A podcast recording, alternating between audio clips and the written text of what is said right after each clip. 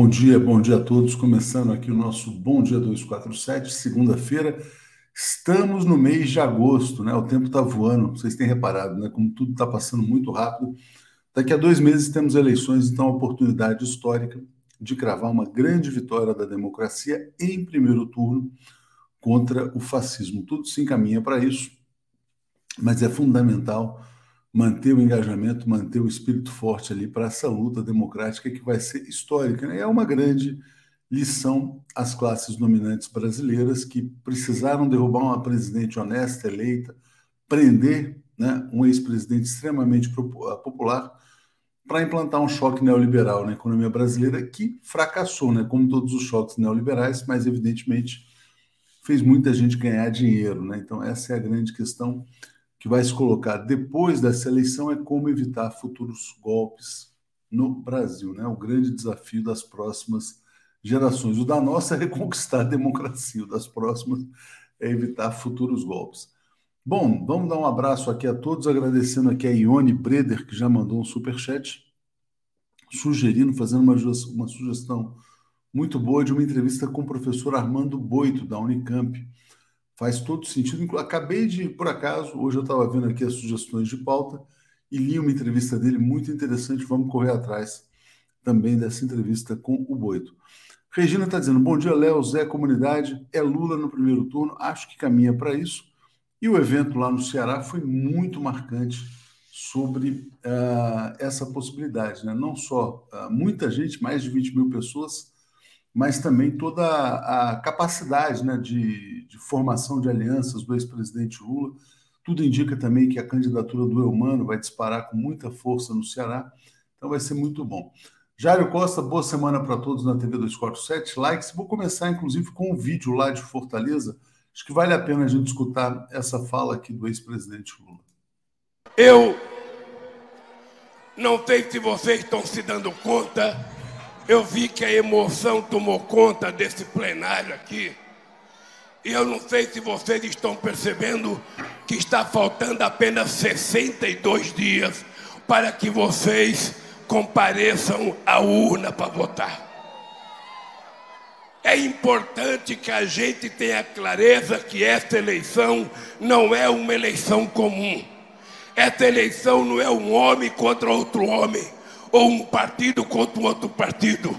Essa eleição é a democracia contra o fascismo, é a democracia contra o autoritarismo, é a verdade contra a mentira, é o amor contra o ódio, é a solidariedade contra a discórdia.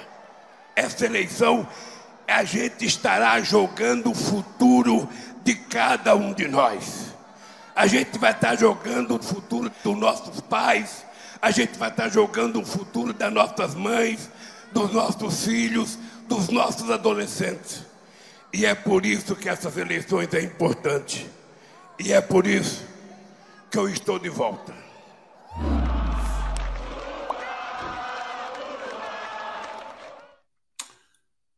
Fundamental o recado, fundamental que todos se engajem profundamente nessa disputa, porque são 61 dias, né, na verdade, agora, para a eleição de 2 de outubro.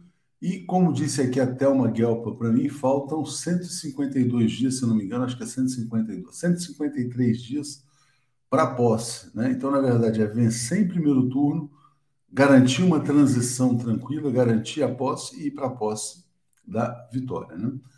É, cadê aqui? Bom, já tinha lido o comentário da Regina, então vamos passar já para o nosso querido Zé Reinaldo Carvalho e as notícias internacionais. O comentário de Zé Reinaldo. Bom dia, Zé, tudo bem com você? Bom dia, Léo, bom dia, comunidade, boa semana a todos. Boa semana, Zé, o tempo tá voando, hein, cara? É, agosto já, né? Diziam já que era é mês de desgosto. O mês passado passou muito rápido, né? É. Também está no moto contínuo aqui, né? Tinha um ditado antigo que dizia agosto, mês do desgosto, mas eu acho que esse mês de agosto vai ser o mês da grande mobilização popular, como o final de julho mostrou com essa magnífica manifestação em Fortaleza.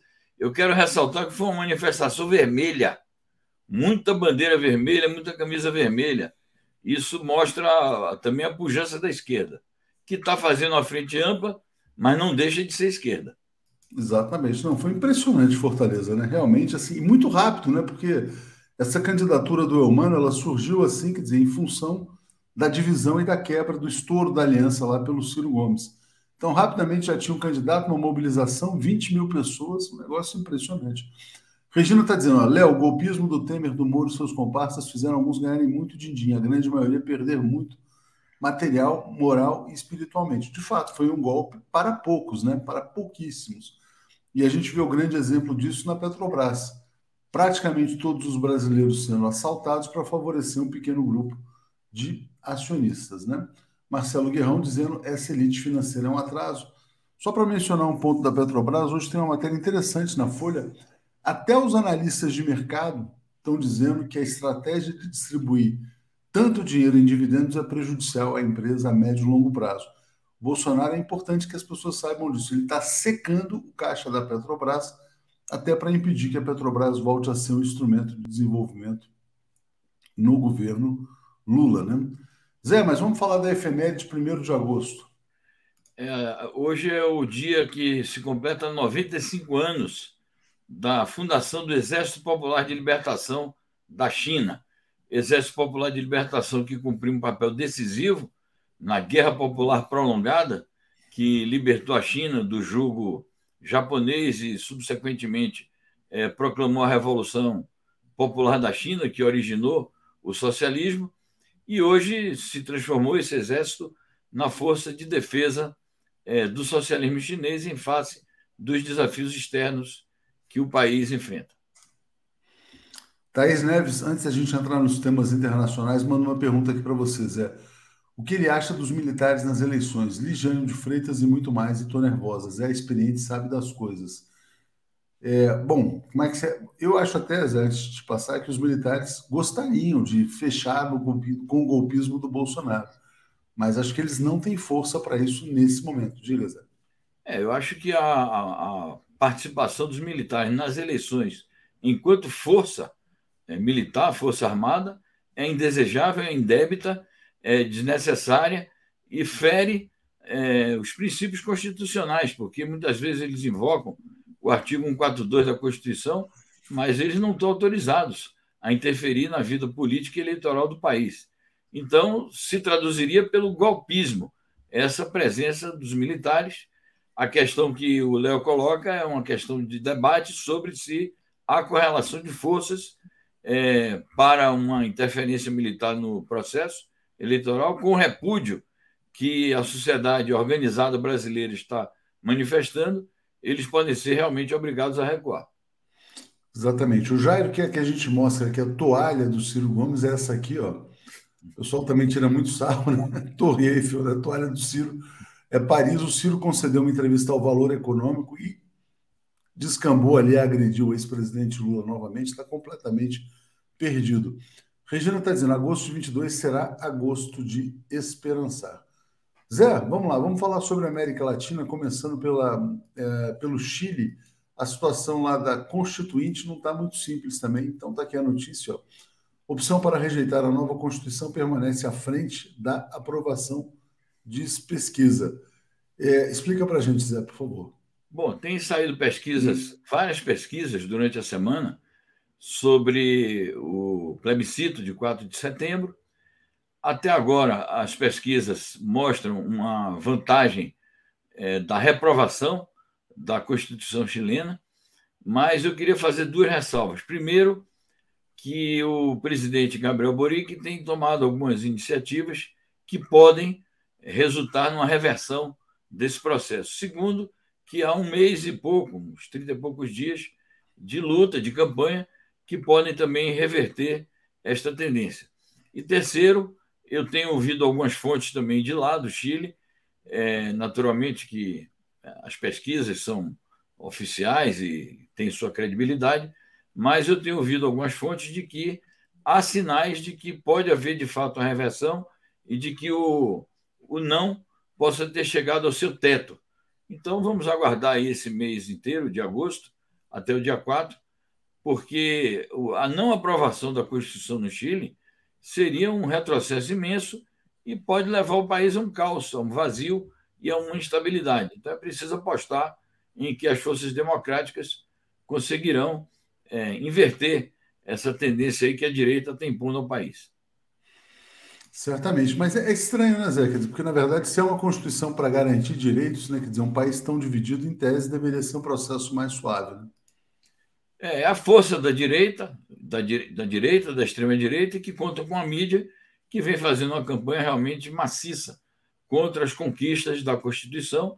É uma Constituição que proclama o Estado social, democrático e de direito, e avança em todos os terrenos. Outra coisa é ver a luta se vai fazer para pôr em prática, mas o resultado do trabalho do, dos constituintes foi muito bom. Nós já fizemos aqui um programa semanal sobre isso, vimos é, personalidades lá do Chile, e há realmente indicações de que é um, um projeto é, constitucional é, de acordo com as aspirações atuais democráticas do povo chileno. Zé, notícia importante aqui da América Latina é essa aqui, ó. Embaixador argentino em Caracas defende que Venezuela reintegre-se totalmente ao Mercosul, né? É, a gente teve o privilégio semana passada de almoçar com o Celso Amorim. Você estava lá com um livro sobre a integração sul-americana e certamente uma das grandes uh, prioridades do futuro governo Lula será a integração sul-americana, latino-americana e caribenha também, né? Então, fundamental, né? Esse papel de abrir e acolher a Venezuela nesse momento. Diga, Zé. Sem dúvida. E você lembrou bem a questão da, da política externa que o governo Lula, também o governo Dilma, o governo Lula, sob a, a égide da política externa ativa e altiva do chanceler Celso Amorim, levou a efeito que deu prioridade à América do Sul e o livro mencionado é, retrata exatamente momentos importantíssimos é, da diplomacia brasileira é, visando a integração é, da América do Sul. Daí porque o nome do livro é Laços de Confiança. Ele relata os laços de confiança que estabeleceu com os vários governos da América do Sul, inclusive alguns governos conservadores e de direita, ele cita o próprio governo da Colômbia. Sobre esse tema é, da notícia, é muito importante, porque a Argentina foi uma das almas danadas da exclusão do, da Venezuela do Mercosul, que era é, membro de pleno direito do Mercosul. E não foi uma dádiva, foi uma conquista da Revolução Bolivariana e da política de integração que foi levada a efeito pelos governos progressistas. Então, eu acho realmente uma notícia alvissareira que exatamente o embaixador é, argentino em Caracas tenha defendido essa volta, ele diz, né, a volta total, a reintegração total da Venezuela ao Mercosul. Acho que isso é em benefício da integração e do desenvolvimento compartilhado de nossa região. Olha que legal essa mensagem aqui do Maurício Prado. Bom dia de Salvador, Bahia. Axé a todos. Laroie, Exu, Exu, Mojubá. É assim que fala? Imaginei. Gostei. Bom, eu sou baiano, mas não conheço muito bem essa linguagem.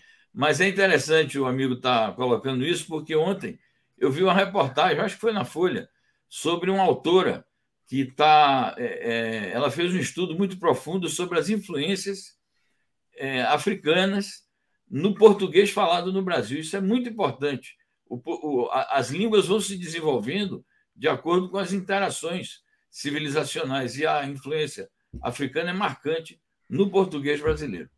Outro avanço civilizacional que o Brasil vai ter, né, depois da volta do ex-presidente Lula, vai ser essa valorização é, da África na história do Brasil, né? Do Brasil como país africano também. E esse fim de semana foi marcado pelo episódio de racismo em Portugal. Não sei se você viu, Zé, daquela Sim. atriz Giovanna Eubank e o Bruno Galeasso. Ela defendeu os filhos como uma leoa, né? E a, a portuguesa foi presa, depois foi liberada, mas acho que fica uma lição, né?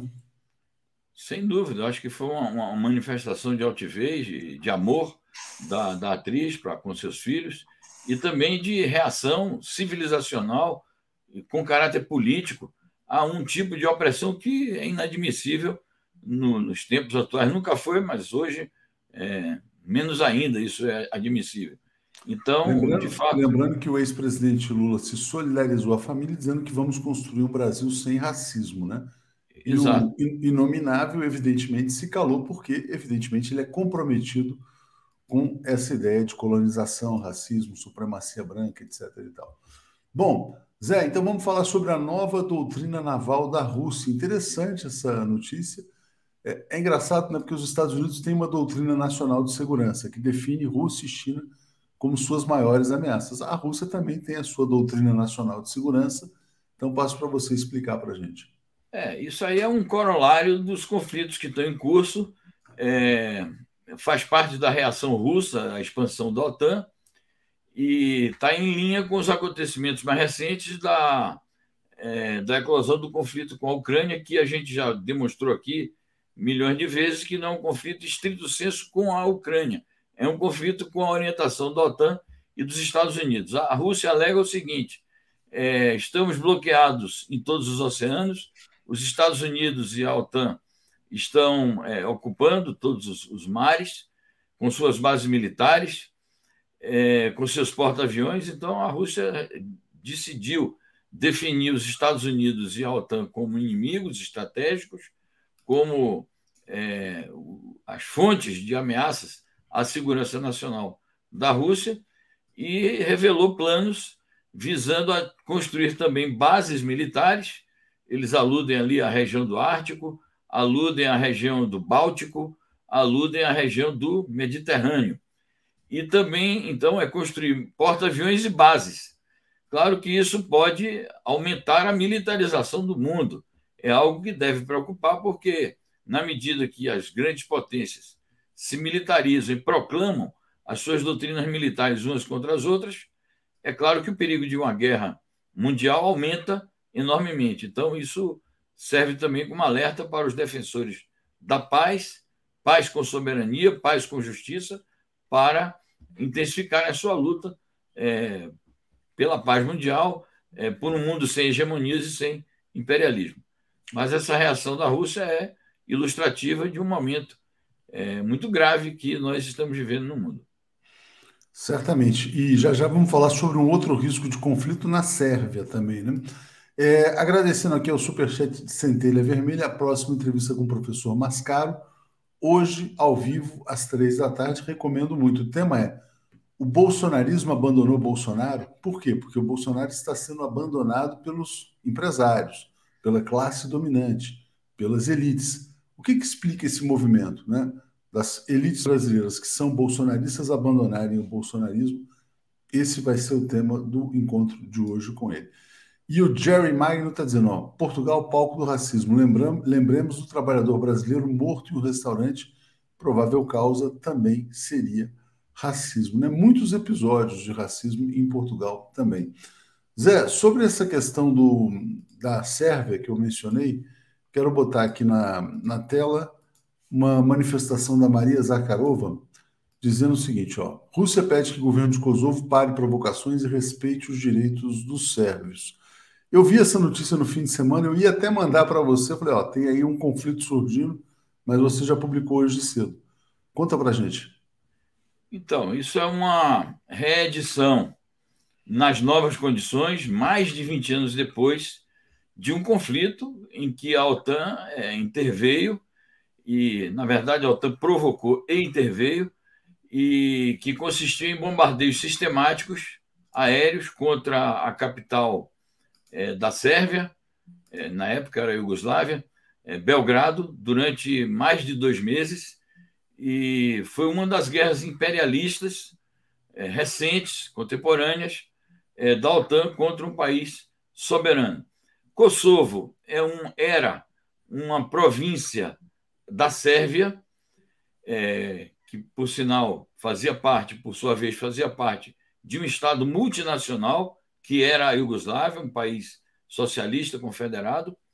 É, Kosovo tem uma maioria albanesa, mas fazia parte do território sérvio, e os, os Estados Unidos e a OTAN exploraram o conflito entre os albaneses de Kosovo e os sérvios para é, fomentar ali uma guerra e acelerar o processo de desagregação da Iugoslávia.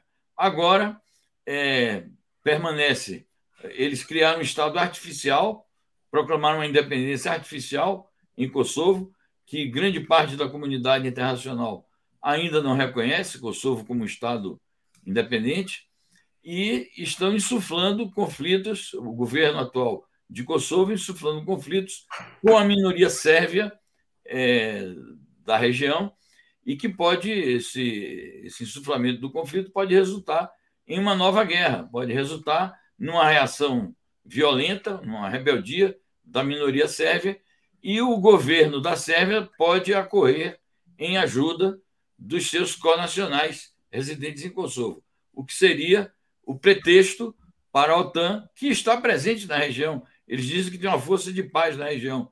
Na verdade, é uma força de ocupação. Então, isso pode levar a OTAN a uma nova intervenção militar e a massacrar ainda mais os sérvios e, sobretudo, investir contra a soberania do próprio é, país sérvio. Então, é um conflito para o qual nós devemos dedicar toda a atenção, porque dali podem surgir desdobramentos bastante ameaçadores para a segurança europeia, ali na região do sul da Europa, perto do, do Mediterrâneo também. Lembrando, né, Zé, que a implosão da Iugoslávia, da antiga Iugoslávia, foi uma das grandes tragédias patrocinadas aí pela OTAN, né? Edson Almeida está dizendo: Bom dia, família TV 247. Juntos venceremos Lula presidente 13. Muito obrigado aqui ao Ricardo Souza, que apoia aqui a TV 247.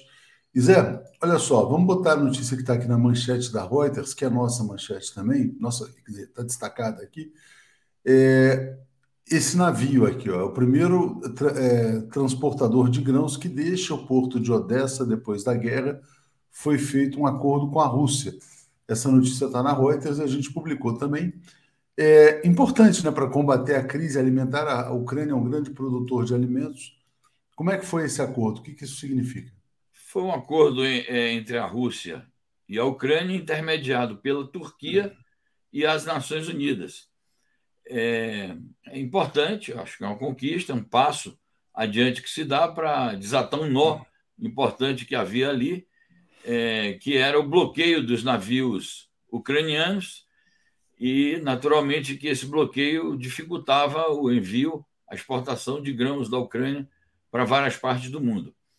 A Rússia é acusada pelos Estados Unidos, pela OTAN e pela Ucrânia de que bloqueou de maneira ilegal e de maneira injusta os navios ucranianos, e a Rússia diz que fez isso não só como uma reação às sanções severíssimas sanções econômicas que o Ocidente impôs ao país depois da eclosão do conflito com a Ucrânia, em 24 de fevereiro, como também é, em relação a, ao fato de que a Ucrânia minou ali as águas do Mar Negro e isso é, impedia também a circulação dos navios. É algo ainda a conferir se esse acordo vai durar ou se é algo apenas episódico em relação alguns navios e algumas cargas. É, a Rússia rejeita a acusação de que ela tenha causado uma crise alimentar no mundo. Max está dizendo: a Globo diz que esses grãos vão para a África. Que duvido, o Império não está preocupado com a África. Não, eles vão ser integrados ao mercado mundial né, e podem reduzir os preços de maneira mais ampla. É, Zé, olha só, vou botar aqui também uma matéria. A gente vai falar bastante sobre China mas isso aqui está gerando muita atenção. Né? A foto até é muito interessante. A Nancy Pelosi, que é como se fosse a presidente da Câmara dos Estados Unidos, iniciando essa viagem pela Ásia e podendo visitar ou não Taiwan. Esse ponto foi tema de uma conversa bastante dura entre Xi Jinping e o Joe Biden. E aí tem uma fala do Xi bastante interessante também, é, em que ele fala o seguinte, quer dizer, que uma das prioridades da China agora é construir um exército de categoria mundial. A China está ciente das potenciais ameaças? Zé? Sem sombra de dúvidas. É, na comemoração dos 95 anos do, da Fundação do Exército, que nós aludimos aqui na efeméride, é, os chineses fizeram grandes comemorações, desfiles, banquetes, é, colóquios, seminários, e o Xi Jinping fez pronunciamentos é, chamando atenção para a necessidade de modernizar o exército chinês de elevar o nível da sua é, capacidade, é, o moral da tropa, é, formar quadros talentosos, é, equipamentos modernos, enfim, tornar o exército chinês uma força de nível mundial, de categoria mundial, capaz de enfrentar os desafios militares que as situações políticas tão controversas e tão tumultuadas da nossa época apresenta para um país com as características que tem a China. Eles insistem no caráter defensivo das suas Forças Armadas, mas, obviamente, tem que se é, preparar para os perigos todos que a situação apresenta. A visita da Nancy Pelosi ainda não está decidida a Taiwan. É, há muitos comentários hoje na imprensa mundial que dizem o seguinte: ela tem que pensar duas vezes. Ela está pensando duas vezes, porque o recado do Xi Jinping ao Biden, na conversação que eles tiveram na quinta-feira, foi muito forte. O Xi Jinping disse que essa visita da Nancy Pelosi a Taiwan é brincar com fogo. E quem brinca com fogo pode se queimar. E saíram de maneira correlata uma série de afirmações de diplomatas, de analistas é, e, e editoriais dos principais órgãos da imprensa chinesa, dando conta de que tudo pode acontecer, inclusive a inter interceptação do avião é, que eventualmente leve a Nancy Pelosi para lá. Então, é, eles estão só pesando a situação, porque a Nancy Pelosi é a terceira figura na linha sucessória dos Estados Unidos. Ela é presidente da Câmara dos Representantes, que é a Câmara dos Deputados. E, portanto, ela é uma das autoridades mais relevantes do Estado Nacional estadunidense. Não é uma visita qualquer, um empresário que vai lá, um ex não sei o que que vai lá. Não. É uma autoridade em funções. E, portanto, a China considera que se uma autoridade deste porte visita uma província rebelde da China e estimula a, a declaração unilateral de uma independência inadmissível, isso é uma afronta dos Estados Unidos ao, à, à soberania nacional da China e ao princípio que é sagrado para eles de que só existe uma China. Princípio com o qual o Biden se comprometeu de novo, pelo menos retoricamente, na conversa com o Xi. Então, um imbróglio muito grande. Vamos aguardar se, nesses próximos dias, ela vai realmente cometer essa imprudência. Exatamente, né? E o Xi falou: não brinquem com fogo. Bom, uh, Zé, e aí é o seguinte: então coloco aqui, você falou do telefonema, né?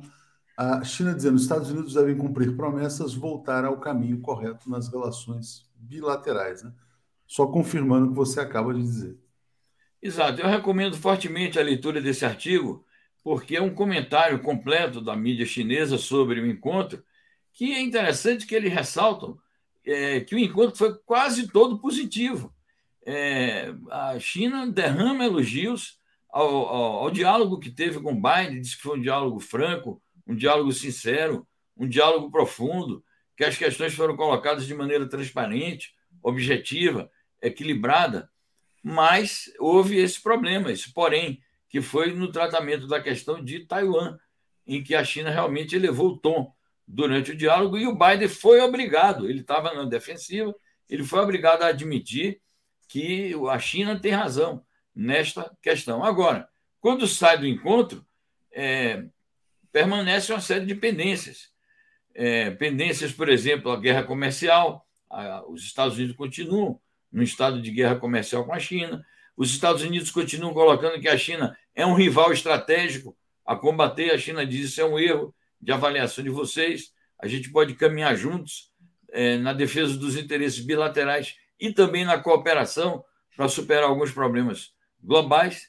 Então, esse artigo dá uma, uma noção do estado atual das relações e de uma advertência geral que a China faz para que os Estados Unidos mudem na prática de posição, não apenas o Biden chega lá com aquela cara mansa dele e dizer: não, tá certo, você tem razão sobre isso, mas na prática não agir. Então é uma advertência. Zé, boa semana para você, para todos nós aqui. Só destacando mais duas notícias internacionais que a gente publica: a Suíça aprovando uma lei que legaliza cannabis medicinal, um avanço civilizatório. E a Argélia quer entrar nos BRICS também. Então, o presidente argelino está dizendo que está pronto para aderir aos BRICS, vai se formando aí um grande bloco, né? Ou potencialmente, né?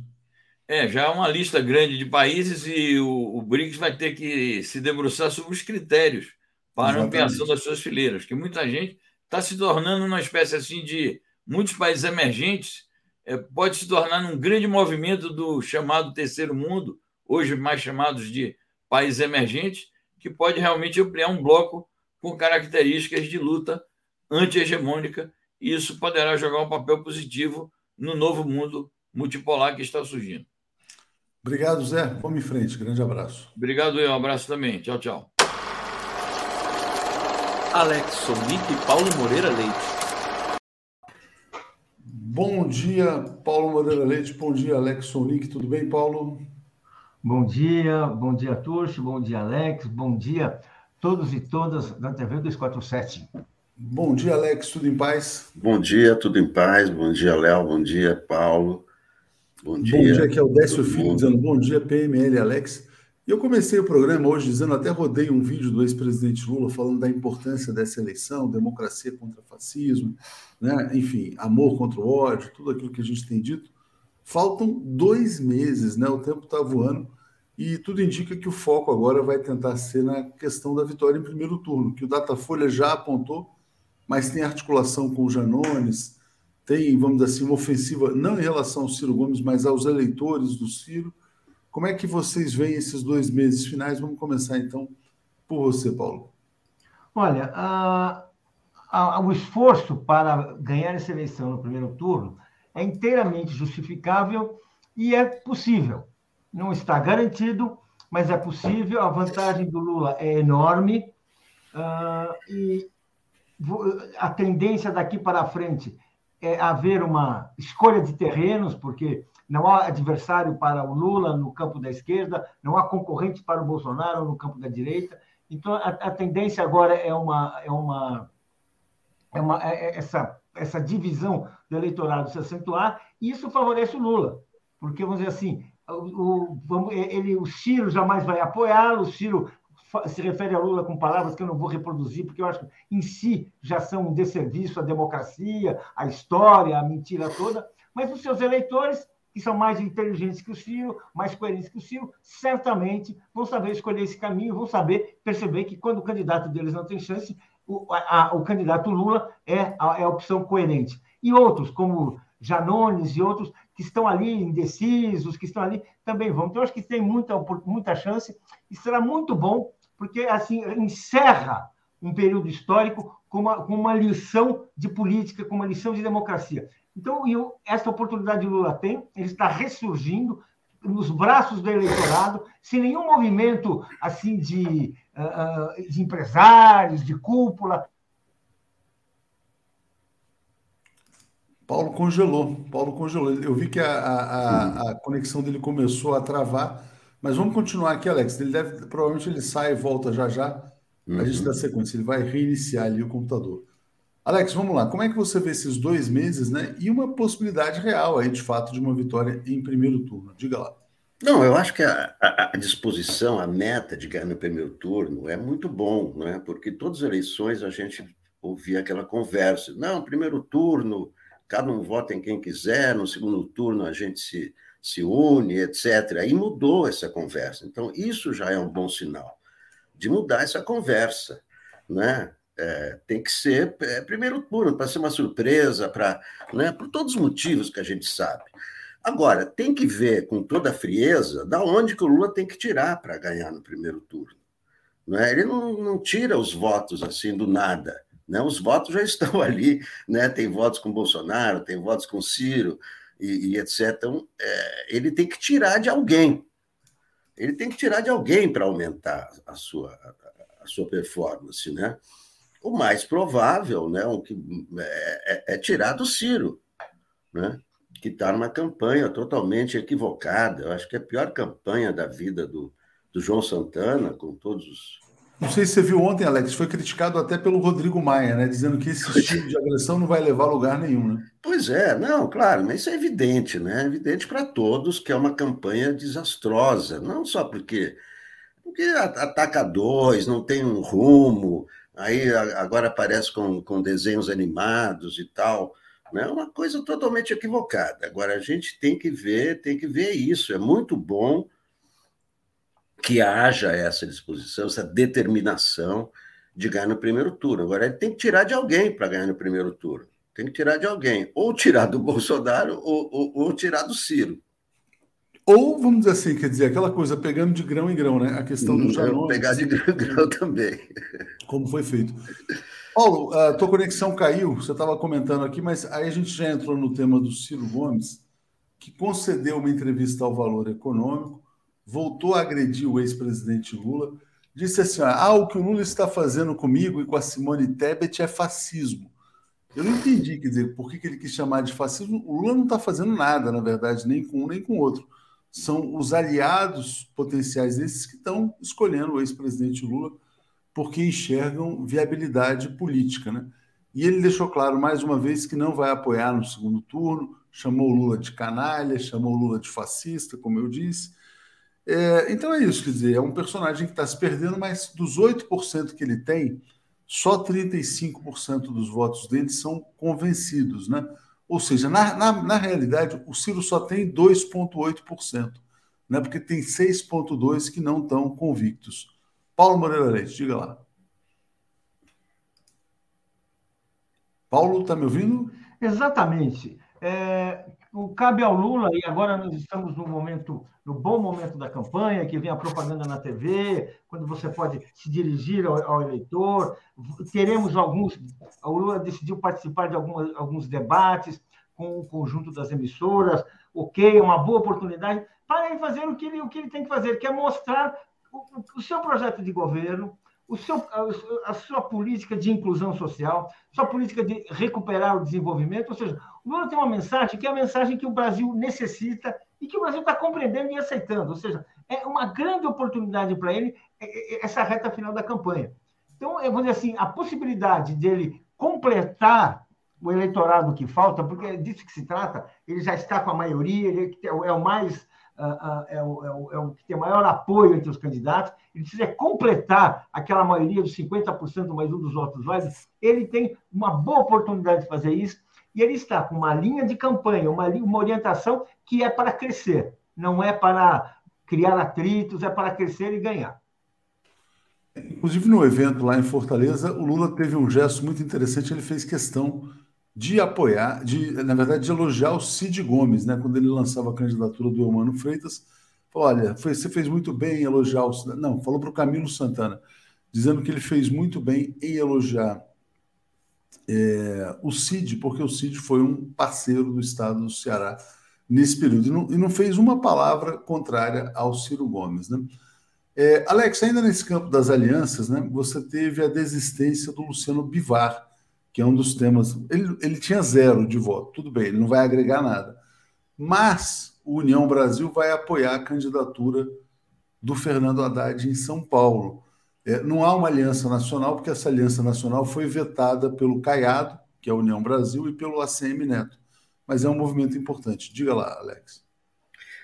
É, o, o, o, que, o, que o, esse movimento do, do, do, do Bivar é, era, era esperado, porque ele não, não ia ficar sem mandato, né? Ele precisa ter algum mandato. Então, é evidente que ele estava guardando a vaga ali na União Brasil para negociar, né? Porque ele é um negociante, né? O Luciano Bivar é um negociante da política, né? Como foi negociante do futebol e, e, tudo isso, né? O que, ele, o que ele quer é se preservar na política, quer continuar deputado. Então, essa vaga ele estava, né? Agora está oferecendo a vaga ao Álvaro Dias, porque vão se, vão se aliar com, com Podemos. Né?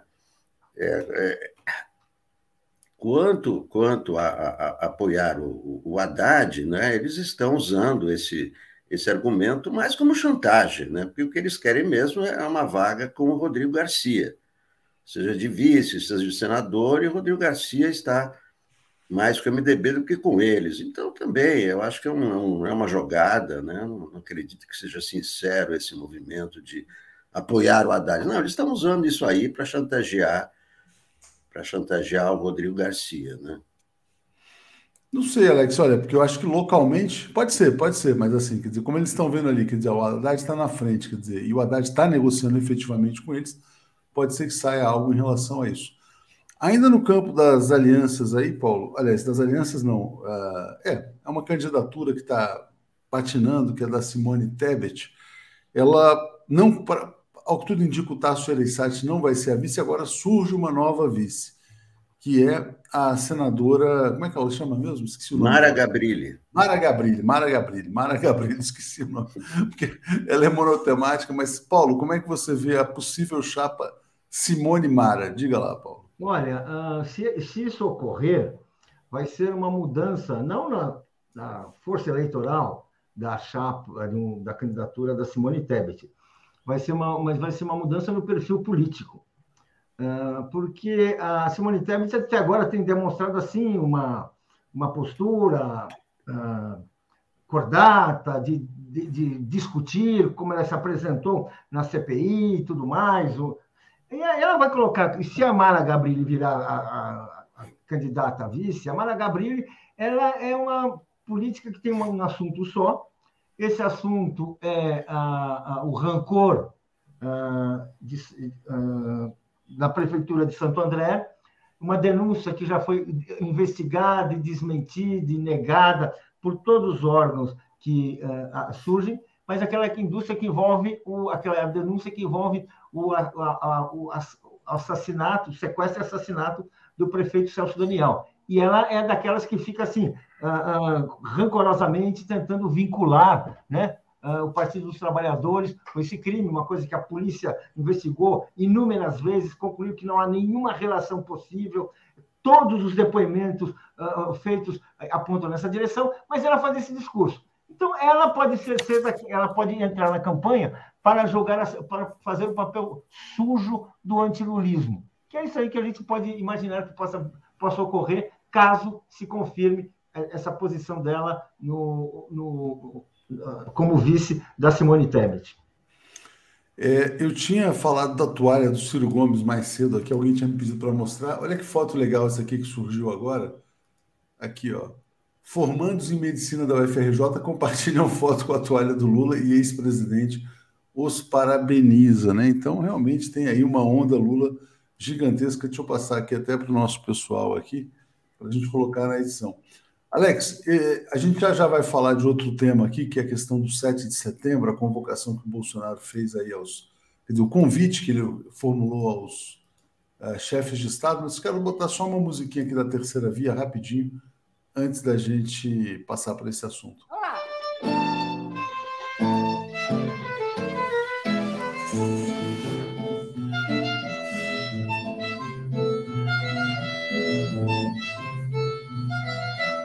está que nem barata tonta, já não sabe mais pra onde vai correr. A grande mídia já perdeu as contas de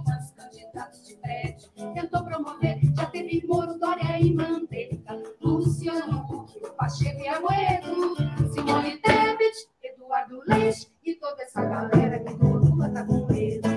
A elite está que nem barata tonta, já não sabe mais pra onde vai correr. A mídia já perdeu as contas de Dória e Mandetta, Luciano Huck, Pacheco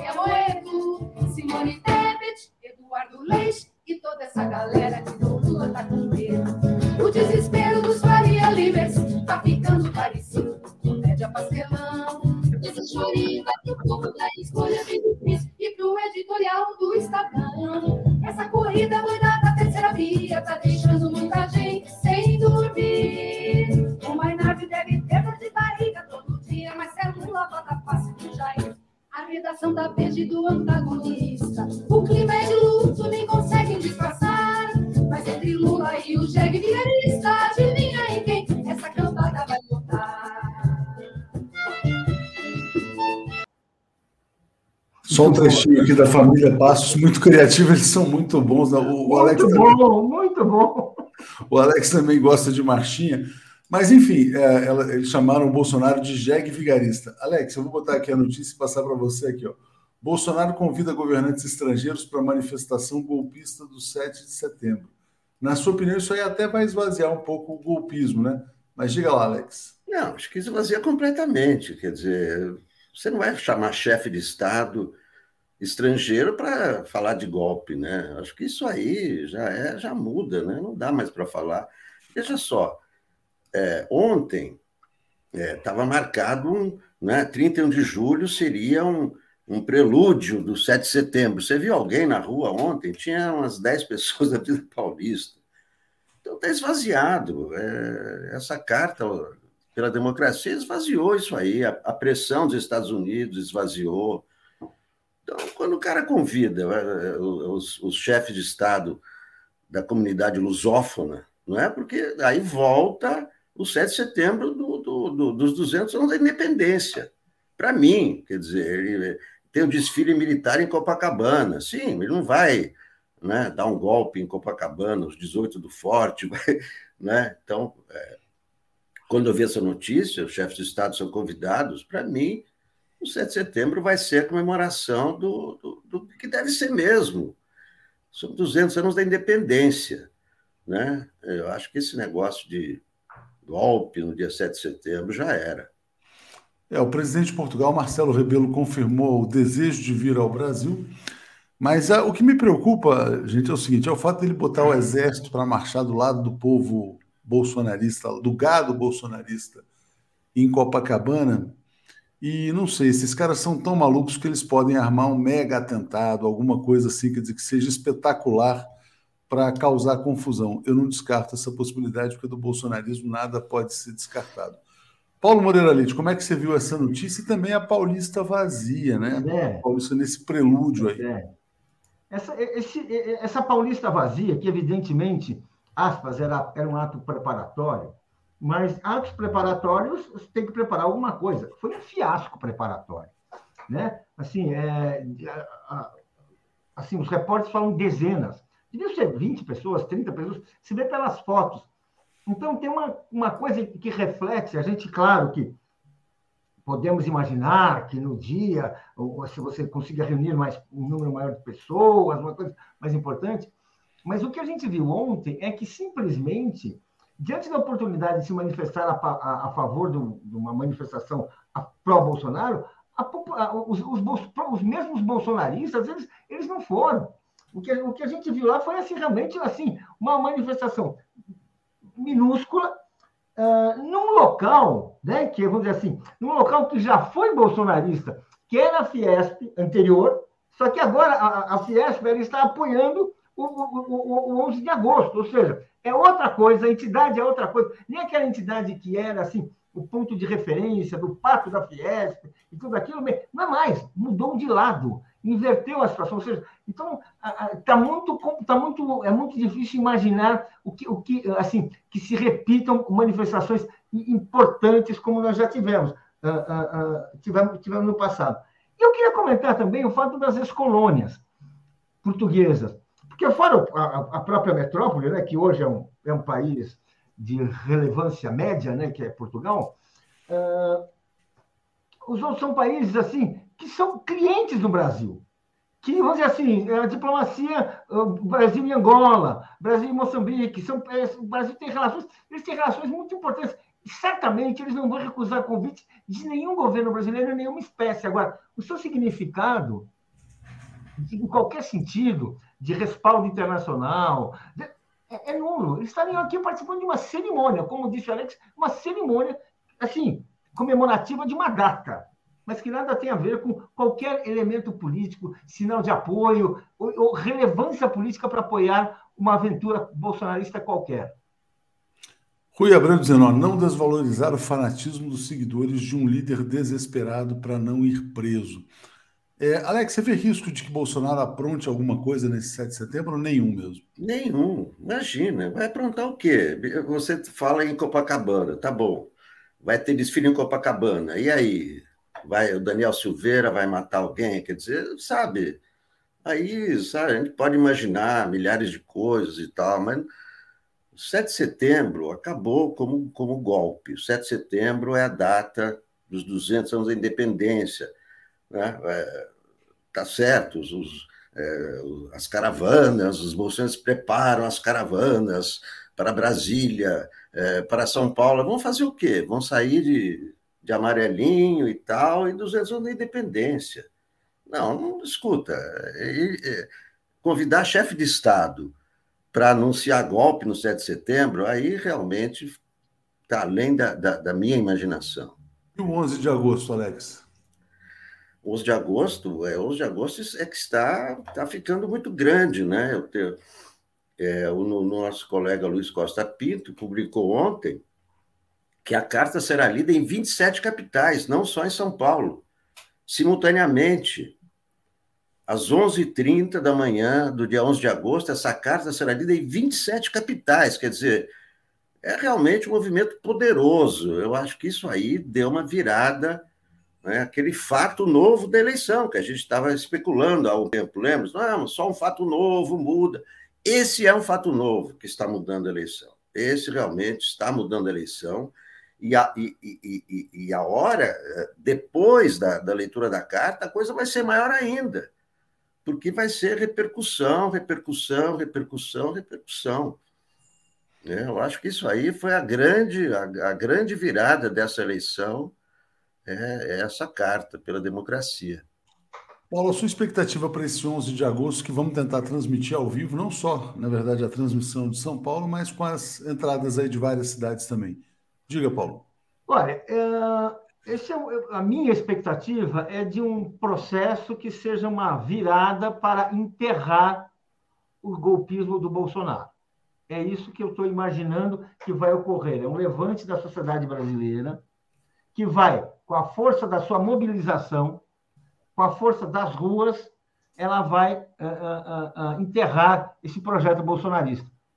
Eu acho que é, é essa é a importância que, que, que dessa, dessa manifestação e, e, e, depois disso eu creio eu creio que não vai assim não vamos ter mais assim o Bolsonaro vai se candidatar certamente numa posição muito desvantajosa, porque essa, essa manifestação ela também é um ato que terá repercussão eleitoral imensa, porque, para a infelicidade do Bolsonaro, em 1977, quando teve o, o, o 11 de agosto, aquele cogofreio da Semateres, nós vivemos numa ditadura. Então, aqui não, nós estamos ainda num país que realiza eleições, que consegue realizar eleições, onde as eleições, o calendário eleitoral foi respeitado. E esse ato vai ser uma garantia, uma demonstração da sociedade brasileira de que o povo não quer saber de golpe, o povo não quer saber de Bolsonaro. E, portanto, aquilo que uh, o Bolsonaro via tentando, apareceu uma oportunidade esse repúdio está ficando cada vez mais claro. E aí é, é a hora, assim, de confirmar esse, essa opção pela democracia, contra a ditadura, e confirmar também Lula no primeiro turno, porque é o que a gente precisa, é o que interessa nesse momento e é o que pode ocorrer, porque ou no primeiro ou no segundo. Então, qual é, qual é a dúvida de, nesse momento? É, mas no primeiro é muito mais importante para evitar a agonia do segundo, né? É, Regina Aquino está dizendo: ó, o Poder Econômico deu a volta na lei de financiamento de campanha, preparando e financiando candidatos tipo Renova BR. Temos que nos concentrar em eleger deputados progressistas. A elite não dorme, com certeza. E a partir do dia 4, né, a gente vai ter de fato a lista de todas as candidaturas, de todos os, todas as candidaturas confirmadas, inclusive vários candidatos que são muito presentes aqui na TV 247. Vilma Reis é candidata a deputada federal, na Bahia, por exemplo. Né? Então vão ter vários candidatos progressistas que a gente vai dar todo espaço. Júlio Liberal está dizendo: algum jornalista pode ler a carta também no dia 11 de agosto, concomitantemente. Houve uma sugestão muito boa da Ildegar Ângel para que a gente grave um vídeo com todos os jornalistas lendo trechos da carta. Obrigado aqui a Mari Satak, que é assinante há praticamente dois anos aqui na TV 247. É, Alex, vamos lá. Então, para a gente fechando essa participação aqui nessa manhã, é, você falou assim: ó, tem um ponto que você estava colocando, é o seguinte: pesquisa Quest. 70% dos brasileiros não sabem efetivamente o que é o STF mas 78% desconfiam. Eu queria que você falasse sobre esse desconhecimento em relação à Corte Constitucional. Diga, Alex. É, então, o que, que mais falta aos brasileiros é informação, né? Os brasileiros são muito mal informados. Então, essa pesquisa é chocante, né? o cara não sabe que é o STF, mas tem, tem as desconfianças. Desconfia, para que serve o STF? Não sei. Desconfio. E por quê? Porque as redes sociais, tanto do Bolsonaro como a esquerda também. Isso não é só Bolsonaro, a esquerda desconfia do, do STF. Então as pessoas ficam aprendendo esses conceitos sem saber o que é o STF. Então, o mais importante é esclarecer o que é o STF, como é que ele foi fundado, por que, que ele existe, para que, que serve, né? Então, eu acho que a desinformação, a desinformação é, é, é, é provoca, provoca um estremecimento e provoca problemas para a democracia. Primeiro, o cara tem que saber o que é o STF para desconfiar ou não. Mas o cara já desconfia antes de saber o que, que é. Isso aí é rede social. Rede social batendo no STF, tanto a direita como a esquerda. É ficar batendo, batendo, batendo. Ah, eu também desconfio. Eu estou desconfiando. Ah, será que o Faquinho? Será que. Então, eu acho que o mais importante é fornecer a informação correta para os brasileiros saberem o que é o STF, o que são as eleições, etc. Certamente. Paulo, não, te passo para falar sobre isso também, já emendando também. Uh, toma, tomando posse agora, na, nesse mês, no dia 16 de agosto, o Alexandre de Moraes, ministro do STF, assume o TSE e vai conduzir as eleições. Diga, Paulo. Não, eu acho que essa visão da, da população uh, dúbia sobre o, o, STF, sim, poderia haver uma informação mais clara, poderia haver um, um conhecimento mais profundo, mas o próprio STF, o próprio Judiciário, tem uma história ambígua, tem uma história contraditória. Vamos combinar. Foi o, foi o STF, por 6 a 5, que abriu o caminho para o golpe de 2018. Foi o STF, não foi mais ninguém. Se curvou diante dos tanques, do, uh, tanques retóricos do general, uh, do, do, comandante do Exército, e simplesmente desfez, desobedeceu a Constituição. Ou seja, uma demonstração clara de que, sob pressão, ele é capaz de recuar, ele é capaz de ceder. Então, essa é a questão. Não é só a pessoa que não tem informação. A nossa história, infelizmente, ela tem momentos de fraqueza do judiciário, assim como tem momentos de fraqueza do Congresso. Então, essa, visão que a população tem, é, é, que não é assim exatamente como nós gostaríamos, é porque a própria história real do STF não é aquela que nós gostaríamos. É, certamente. Deixa eu então aqui agradecer ao Paulo, ao Alex. Vamos seguir aqui com o Daphne. Hoje não vamos ter o Breno, vai estar aqui o Joaquim de Carvalho, mas vamos em frente. Obrigado, bom dia, Paulo. Bom dia, Obrigado. Alex. Valeu. Apresentação de Daphne Ashton. Bom dia, Daphne, tudo bem? Bom dia, Léo. Bom dia, comunidade 247. Tudo bem? E aí? Muito obrigado, né? Esse fim de semana aí foi realmente Bom para poder descansar um pouquinho aí. Pude que contar ótimo. com a Daphne no Bom Dia sábado e domingo. Sensacional. Maravilha, Léo. Deu é que foi lá Coracoaílde então? com Florestan? Foi! Hum, gente, eu até falei um pouquinho disso ontem. É, eu fico até emocionada de estar com a Hilde na mesma tela, né? A Hilde que, para mim, sempre foi uma personagem importantíssima. Eu estava dizendo que, para ela, que eu li a história da mãe dela quando eu era adolescente e fiquei encantada, né? E fui procurar saber um pouco mais. Então, para mim, participar do 247 aqui com essas figuras importantíssimas e uma mulher importante, forte, né? A gente sabe da história da Hilde e é, é incrível, né? A, a, questão da mãe que protege a filha, né? Ela colocou a Hilde ali numa redoma porque já tinha perdido o filho, já tinha perdido a nora.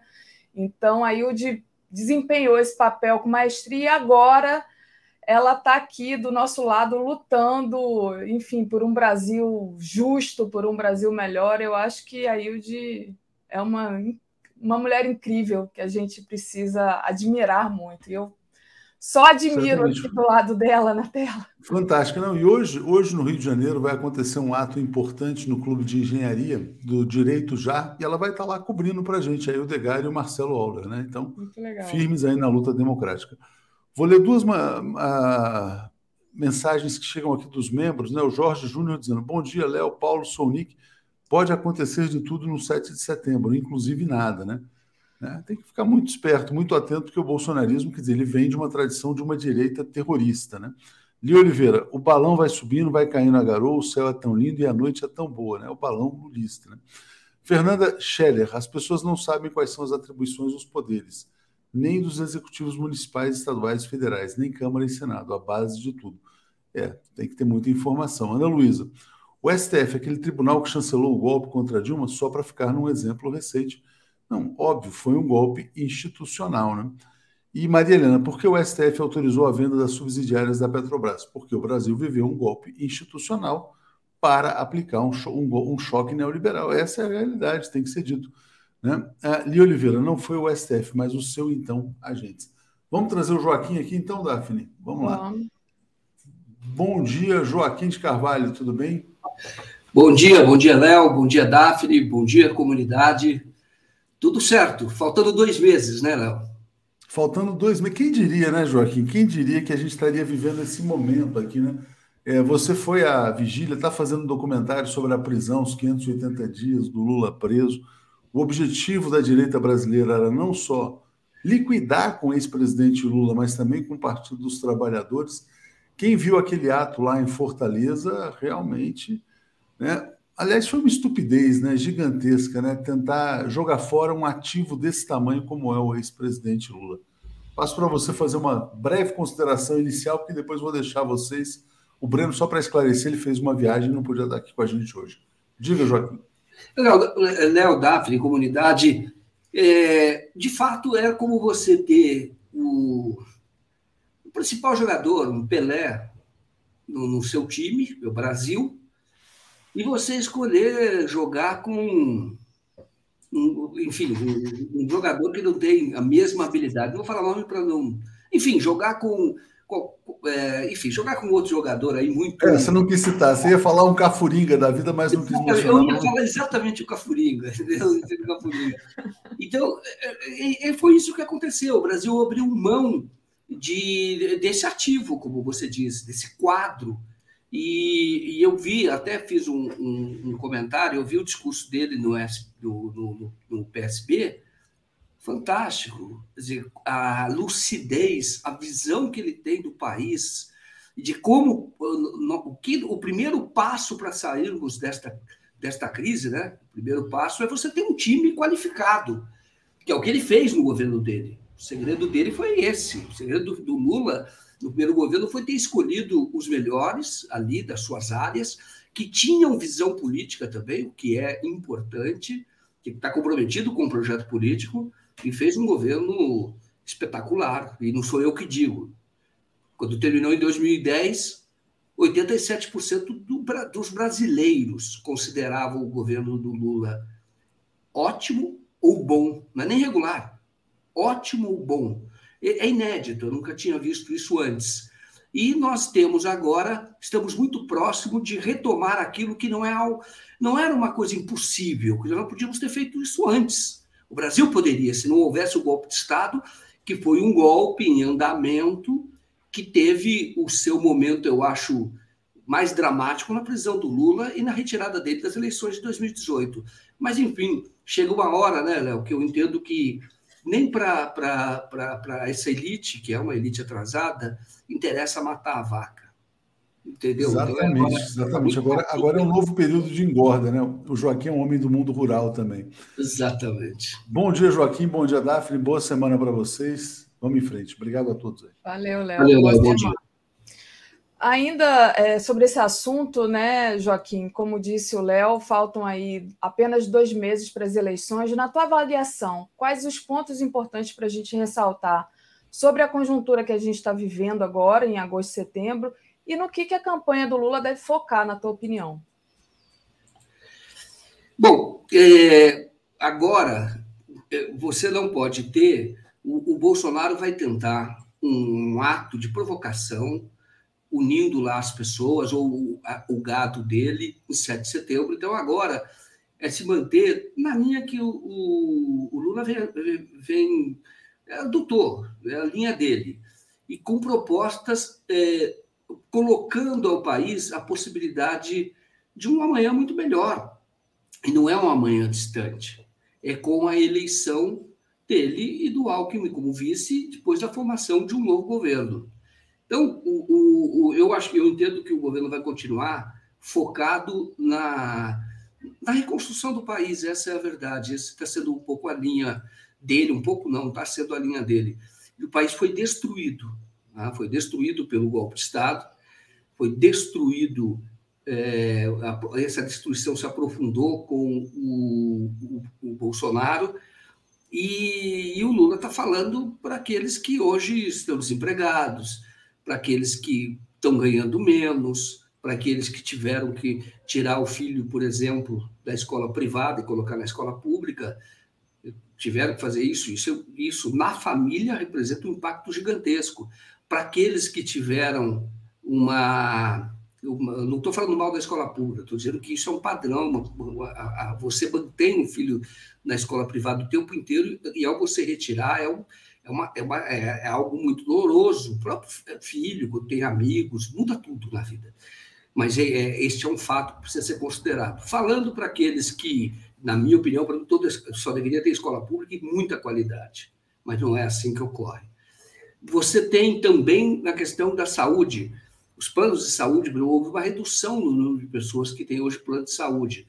Na minha visão, também o senhor deveria ter escola pública, o senhor deveria ter saúde pública, mas esse é um dado da realidade que nós temos. Então, significa uma mudança muito grande dentro da família. Aquele que eh, teve que vender o próprio carro para poder continuar comendo. É, enfim, as pessoas que foram perdendo qualidade de vida, foram perdendo patrimônio, foram perdendo emprego, foram perdendo, alguns foram perdendo até a condição de moradia para poder para viver na rua. Isto não é, isso não é um discurso, isso é um fato que você pode enxergar. Você pode ver em qualquer cidade grande. E não era assim. Então, o Lula, eu entendo que nesses 60 dias, nesses dois meses, deva continuar se dirigindo a essas pessoas. Porque essas pessoas hoje votam nele, mas também aqueles que têm um mínimo de sensibilidade social também é, se sentem tem necessidade de ouvir e, e de conhecer planos, propostas que possam mudar este cenário, esse cenário de guerra que existe hoje no Brasil. Além dessa questão econômica, né, Joaquim, é, tem também a questão das alianças, né? Ele está ali com diálogo com candidatos que um, mesmo que tenham um percentual pequeno de votos, pode ajudá-lo a chegar já no primeiro turno, né? como é o caso do André Janones, do, do Avante. Como é que você está vendo essas aproximações e hum, em relação também, daqui a pouquinho a gente vai falar do Ciro, né? Mesmo que o Ciro ali tenha mantido a candidatura dele, muita gente pode desistir de, de votar no Ciro na última hora, vendo que o Lula pode já ganhar no primeiro turno, né, Joaquim? Tá certo. Daphne, o, o, o, quando você atrai esses grupos, não é, ou trai outros partidos, não é só pelo percentual, não é só porque tem 1 ou 2%. Às vezes o próprio Luciano Bivar não vem formalmente, mas a própria retirada da candidatura dele indica uma indica uma mudança de postura e não é de nenhuma maneira favorecer o Bolsonaro.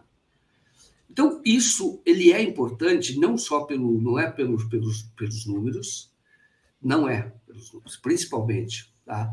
é, pelo, é, é pela mensagem que passa ao país, de que estão todos indo na mesma direção, que existe um movimento para salvar o país.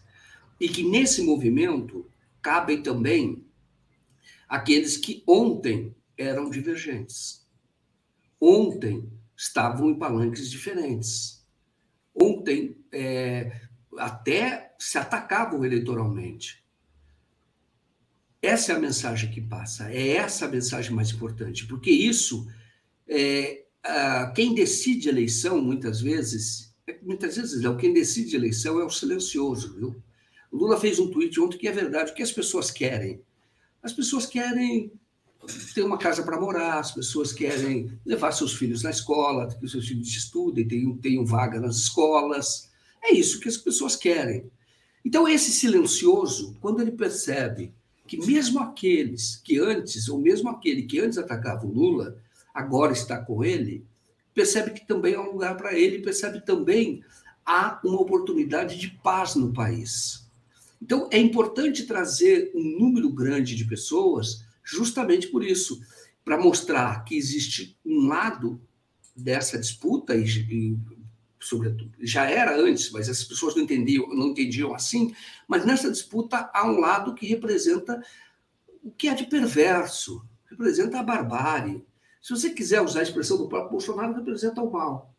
E há, de outro lado, um país que quer crescer, um país que quer escola para filhos, um país que quer paz, um país que quer que as pessoas ganhem bem, um país que quer que o servidor público seja valorizado, possa executar o seu serviço em prol da sociedade de maneira assim muito mais é, satisfeita no sentido de ter um ganho melhor, um país, enfim, um, um, uma nação digna do nome. Então, quando você, é, quando uh, esse silencioso ele percebe que todos, todos estão indo para o barco transatlântico da candidatura do Lula e do Alckmin, ele vai também. Então, isso é importante hoje. O importante é você mostrar que é, existe um lado. O Janones fala isso já da, da, do, do cidadão do Avante. Ele diz: olha, tem um lado e ele se orgulha de estar desse lado certo da história. E assim vai ser com todos os que embarcarem neste movimento. E aí é claro que isso já houve em outra época do país, por exemplo, no fim da ditadura. É claro que as pessoas não são iguais. E depois essas forças todas vão se acomodando, mas aí num ambiente democrático, num ambiente civilizado, num outro patamar, vamos dizer assim. Muito bom, Joaquim. Joaquim, deixa eu agradecer aqui o Mark, que mandou um superchat para a gente dizendo: o silêncio das ruas nesse 31 de julho são muito alto. Então, pedir também para o pessoal deixar o like e compartilhar essa live, que é muito importante. Quem não fez ainda, faça uma assinatura solidária em Brasil247.com.br apoio, né? Ou, é, enfim, só deixa o like e compartilha a live, também é importante, ou torne-se membro aí do YouTube. A Maria Noemi pergunta o que houve com o Breno. O Breno está viajando, então segunda-feira vai estar aqui novamente conosco. Ali Oliveira diz: não foi o STF, mas os seus então agentes. Obrigada, Ali, é sempre aqui presente conosco. Joaquim, deixa eu trazer então, já que já falamos dele, né? A figura do Ciro, né? Eu tô cansada, Joaquim. Toda semana eu trago uma agressão do Ciro aqui ao Lula. Isso já não é mais novidade, a gente já não se surpreende mais, né? Então ele deu uma recuadinha ali no final de, da semana passada e agora novamente é, volta a atacar o Lula, chama o Lula de fascista. Gente, o, o, o, Ciro chamou o Lula de fascista. Como assim, né? Se existe uma, um, um, não fascista, um que luta contra o fascismo é o Lula. Mas passo para você falar dessa figura e mais uma vez atacando o Lula. É, bom, você, você olha o, é que, é que vamos tentar qualificar em termos políticos, né? ele tenta, você vê o seguinte, ele, ele na semana passada, ele chegou a fazer um aceno ao Lula. Falou, oh, eu sempre andei com essa turma, falou bem do Lula. Neste momento, hoje, ou no, no, é, nessa entrevista ao Valor, deve ter sido dada na sexta-feira, talvez, no sábado, pode ser, foi publicado agora, ele já ataca. E ele ataca na linha do pessoal. É isso que o Brasil não quer mais. Ele acha que vai tirar, ele vai atrair votos. Pode ser, e, ele, e aí eu acho que ele se equivoca também, que ele aposte que o bolsonarista vai gostar dele. Porque o termo que ele usa, ele, ele chama de canalha. Um ataque pessoal que eu acho que, olha, é inadmissível num, ambiente civilizado de política. Então, é, eu, eu tendo que ele talvez esteja tentando agradar esse eleitor raivoso, ignorante, que não entenda de política. Só pode ser, só pode ser isso. Porque você qualificar o Lula, que vem da classe trabalhadora, de movimento da classe trabalhadora, um, um, um, líder político que absolutamente respeitou a regra do jogo todas as vezes e que foi preso por, por decisão de ministros que ele nomeou, ele e a Dilma. Tá? Senão ele não, não teria sido preso. Então, como é que você vai qualificar um líder político dele, desse de fascista? Só que ele está querendo falar, na minha opinião, aos ignorantes, aos analfabetos políticos, porque não tem o menor cabimento. O menor cabimento.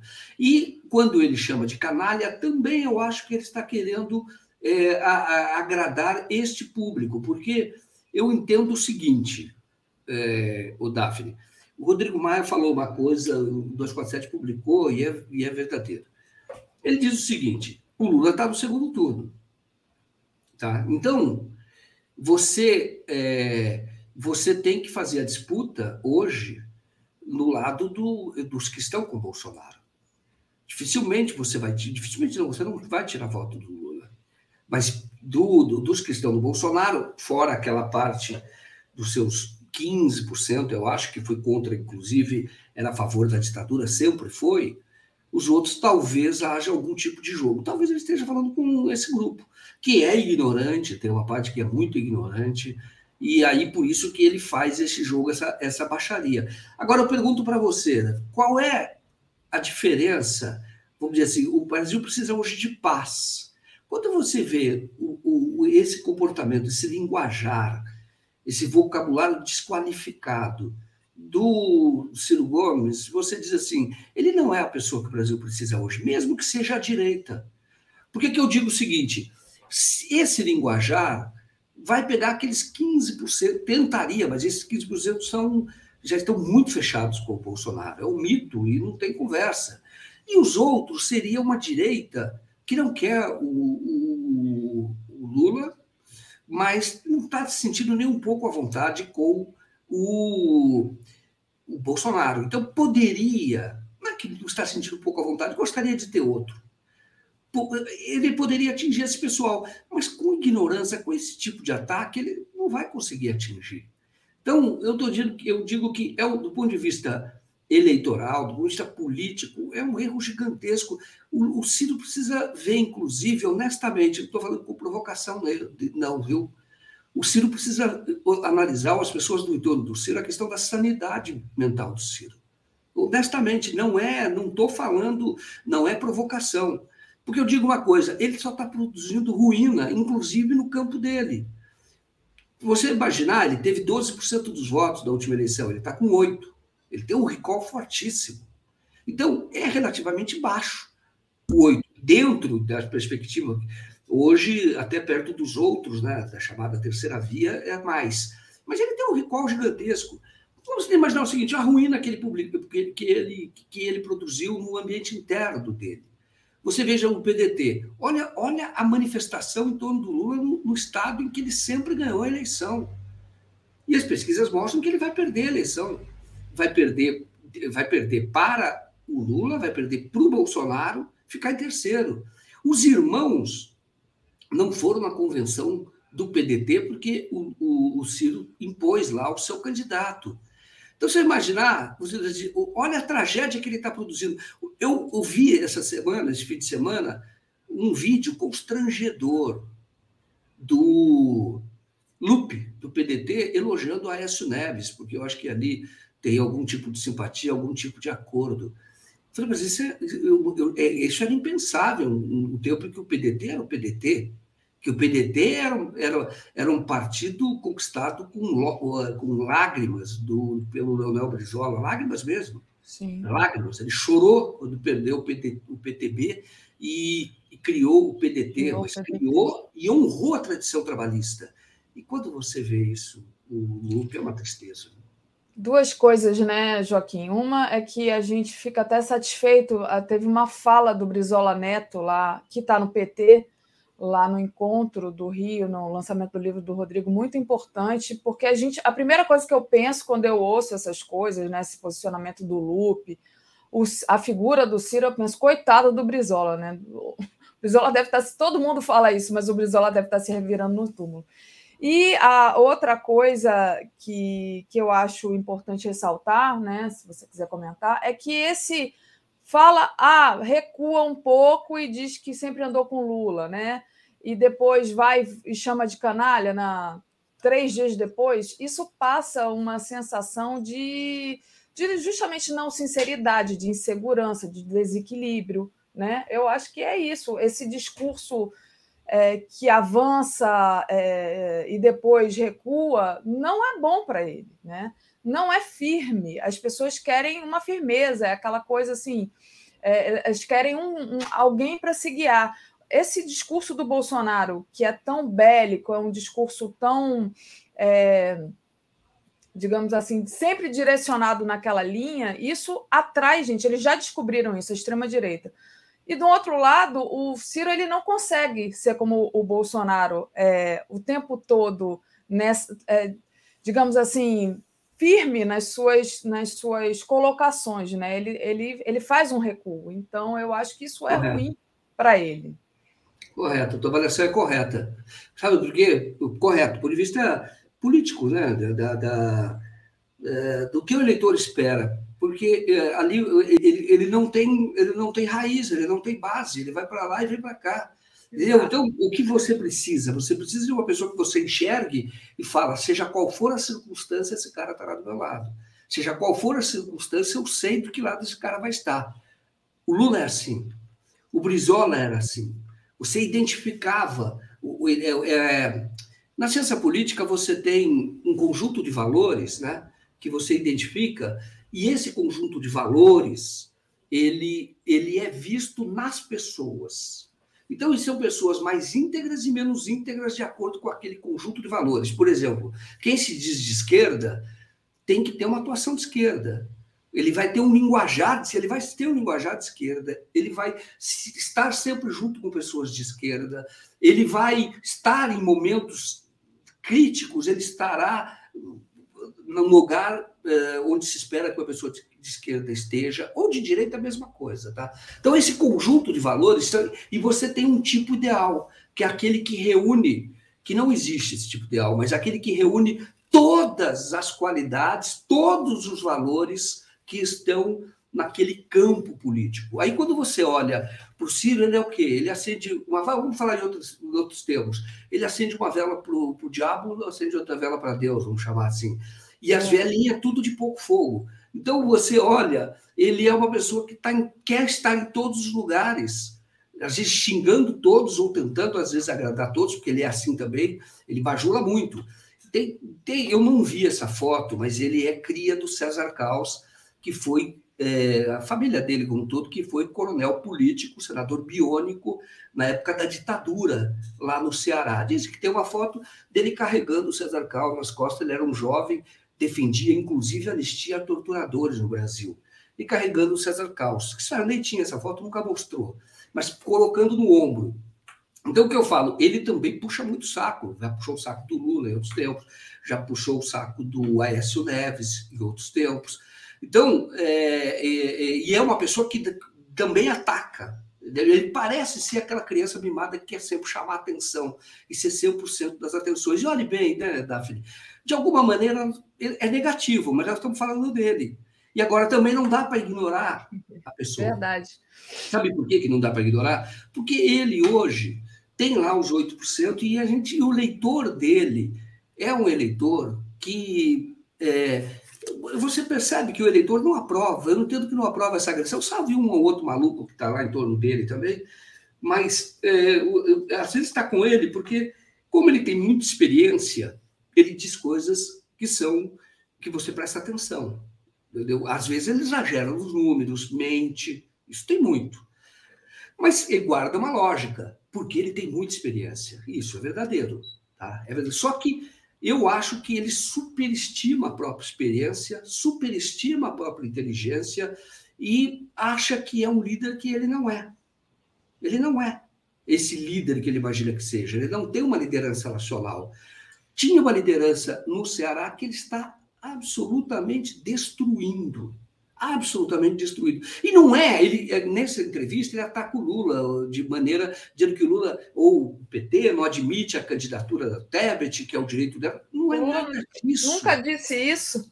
Não é nada disso, nem a candidatura dele, não é nada disso.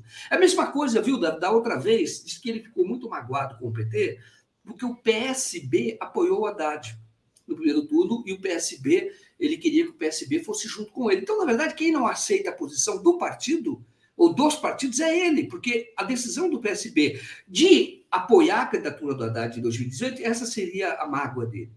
De apoiar a candidatura do Haddad, essa decisão foi do PSB, levando em consideração os seus interesses enquanto partido.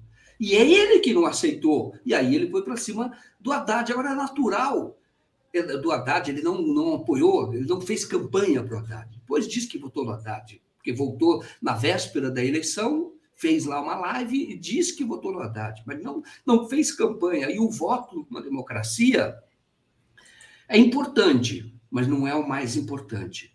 O mais importante é a sua posição. E é ela que vai influir na posição dos outros, muitas vezes.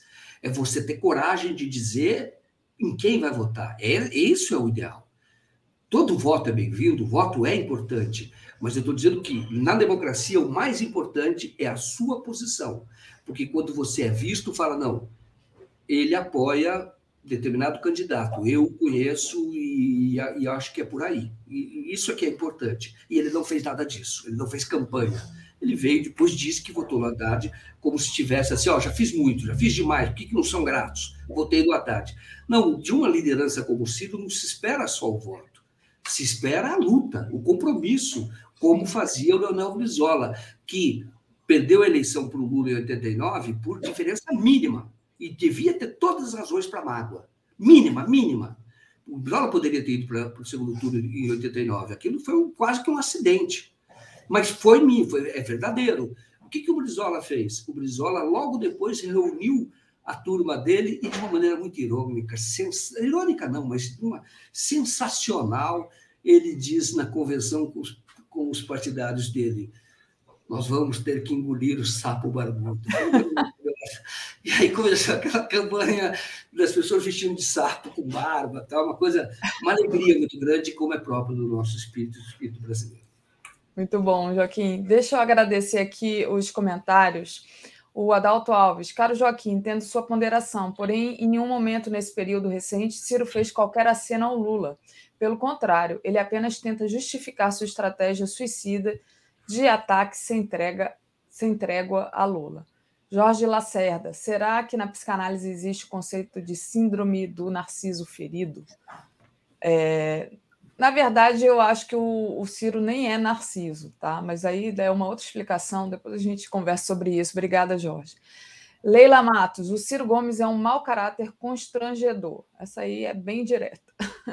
Mark diz: é, como dizem os galãs feios, Ciro não tem amigos, pois se tivesse impediriam que ele passasse tanta vergonha. Graça, Manaus presente com braço quebrado. Obrigada, Graça. E a Lia Oliveira, bora para a barca de Noé enquanto é tempo. É, Joaquim, vamos falar agora do. do e a Arca de Noé é chamada também, não é? Não, é, depois que vem a Arca, uma referência à Arca de Noé, lá na frente vem, não é a Arca de Noé, mas seria uma referência, que seria a Arca da Aliança, né? Ah, é. Boa. Bom, de, de um outro lado, né, o Bolsonaro convida governantes estrangeiros para a manifestação golpista de 7 de setembro. Tem duas manifestações, né? Uma que ele vai convidar esses representantes dos países lusófonos, né, é, para Brasília, e outro que é, vai ter desfile golpista em Copacabana. Eu não falei é, quando entrei com o Léo, mas é por que no Rio de Janeiro que vai ser o, o desfile do golpe? Você vê alguma, alguma intenção aí? E o que, que você acha também dessa, desse convite para os representantes dos países lusófonos, Joaquim? Agora, vamos dizer, a, a, o convite seria natural, Davi. Você imaginar o seguinte: são 200 anos, comemoração 200 anos da independência, e ali nós temos uma origem comum, que é, é a Portugal. Tá? Não é uma origem, mas é um, há um ponto comum nas nossas histórias de todos esses países e deixou como legado a língua, por exemplo. Tá? Não é só Portugal, português, mas é a nossa língua, é a língua portuguesa. Evidentemente, evidentemente que nós temos muitas outras influências, mas é inegável. Então, seria natural que houvesse esse convite. Agora, gera um, dois, gera um problema, que o Bolsonaro, o Lula fala sobre isso, transformou uma data tão significativa que pode ter críticas, é outra questão, mas é significativa na nossa história, na nossa trajetória, que é a independência. Entendeu? É, é uma data assim, marcante. Então, é, ele, veja bem, 200 anos. E ele transformou isso do quê? Num ato golpista. Porque ele quer, ele disse que convocou pela última vez e ele quer povo na rua para pressionar a justiça, o judiciário. Aquele que ele chama de os surdos de capa preta. Então, eles querem muito grito. Ué, quando ele fala surdo de capa preta, remete ao quê? Remete ao que aquela milícia lá em Brasília fez quando fez um ataque de fogos de artifício no Supremo, do tipo, ó, acorda aí, entendeu? É falando para os surdos de capa preta. É, essa seria a intenção, tanto naquela vez quanto agora, ele também quer que acordem ou que chamem a atenção dos surdos de capa preta. É isso é a linguagem dele, mas a linguagem, veja, uma linguagem de confronto. Né? É o que ele está chamando para o confronto. Então, quando eu vejo ele trazer os, o, o, os, os presidentes, os chefes de Estado estrangeiros, aqueles que falam também que têm a língua portuguesa, como o vocabulário oficial, como a língua oficial, vou chamar assim, língua oficial. É, ele está ele tá de novo tentando dizer isso, esse é o problema, porque são coisas diferentes. Os, as os representantes estrangeiros iriam para Brasília, onde teria a comemoração oficial, e depois ele iria para Rio de Janeiro, onde faria o ato golpista. Só que um, um, um presidente, um chefe de Estado de um outro país, quando sabe que isso vai ocorrer, ele não deve estar lá. Porque se ele estiver, ainda que seja naquela parte de Brasília, vai ser confundido, porque as manchetes do dia seguinte será discurso do Bolsonaro, certamente no Rio de Janeiro, o discurso, discurso golpista, como ele fez em 7 de setembro do ano passado. Ele também teve um ato em Brasília, depois ele veio a São Paulo. O ato golpista seria São Paulo, inclusive ele dormiu aqui, disse que vou ficar em São Paulo, como se estivesse se preparando para um golpe, e era um golpe mesmo. É que não teve força. Como agora tem menos força ainda. Não vai conseguir. Então fica. É duro para esses presidentes virem para cá num ambiente que vão ser confundidos. Vão ser. E quem, se você se aproximar da lama do Bolsonaro, vai respingar em você. A mesma coisa aconteceu, Davi, foi é, no, no encontro com embaixadas. Porque os Estados Unidos tiveram um comportamento correto que outras embaixadas deveriam ter tido, viu? Fez uma nota logo no dia seguinte, ou no mesmo dia, defendendo a justiça eleitoral, o sistema brasileiro, elogiando a democracia no Brasil. Por que, que fez isso?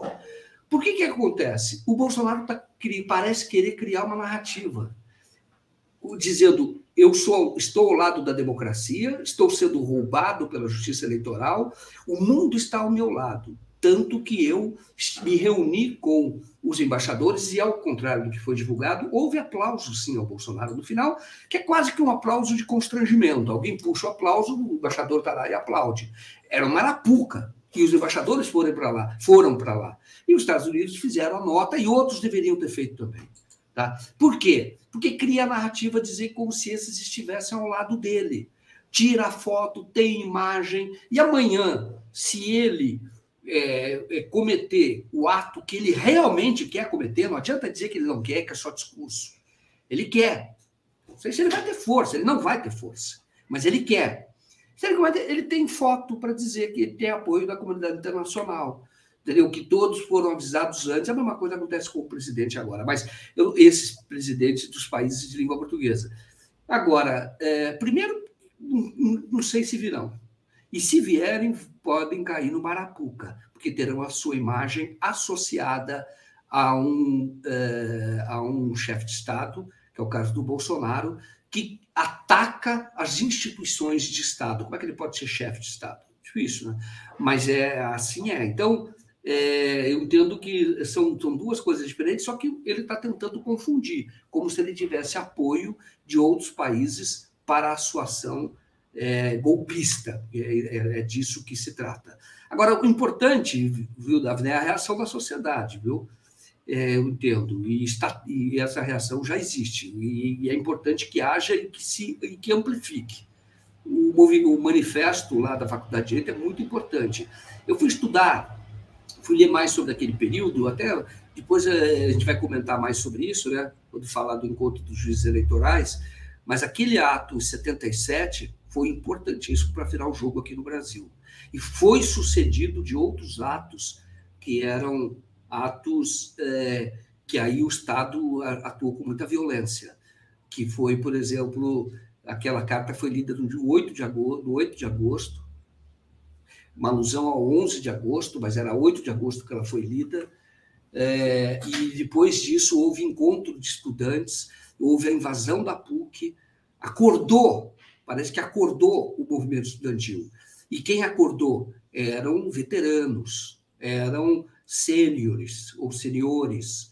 Então, ali, que era o Gofredo da Silva Teles à frente. Então, era uma ler uma carta, não é as pessoas achando que é uma cartinha, uma simples leitura, não.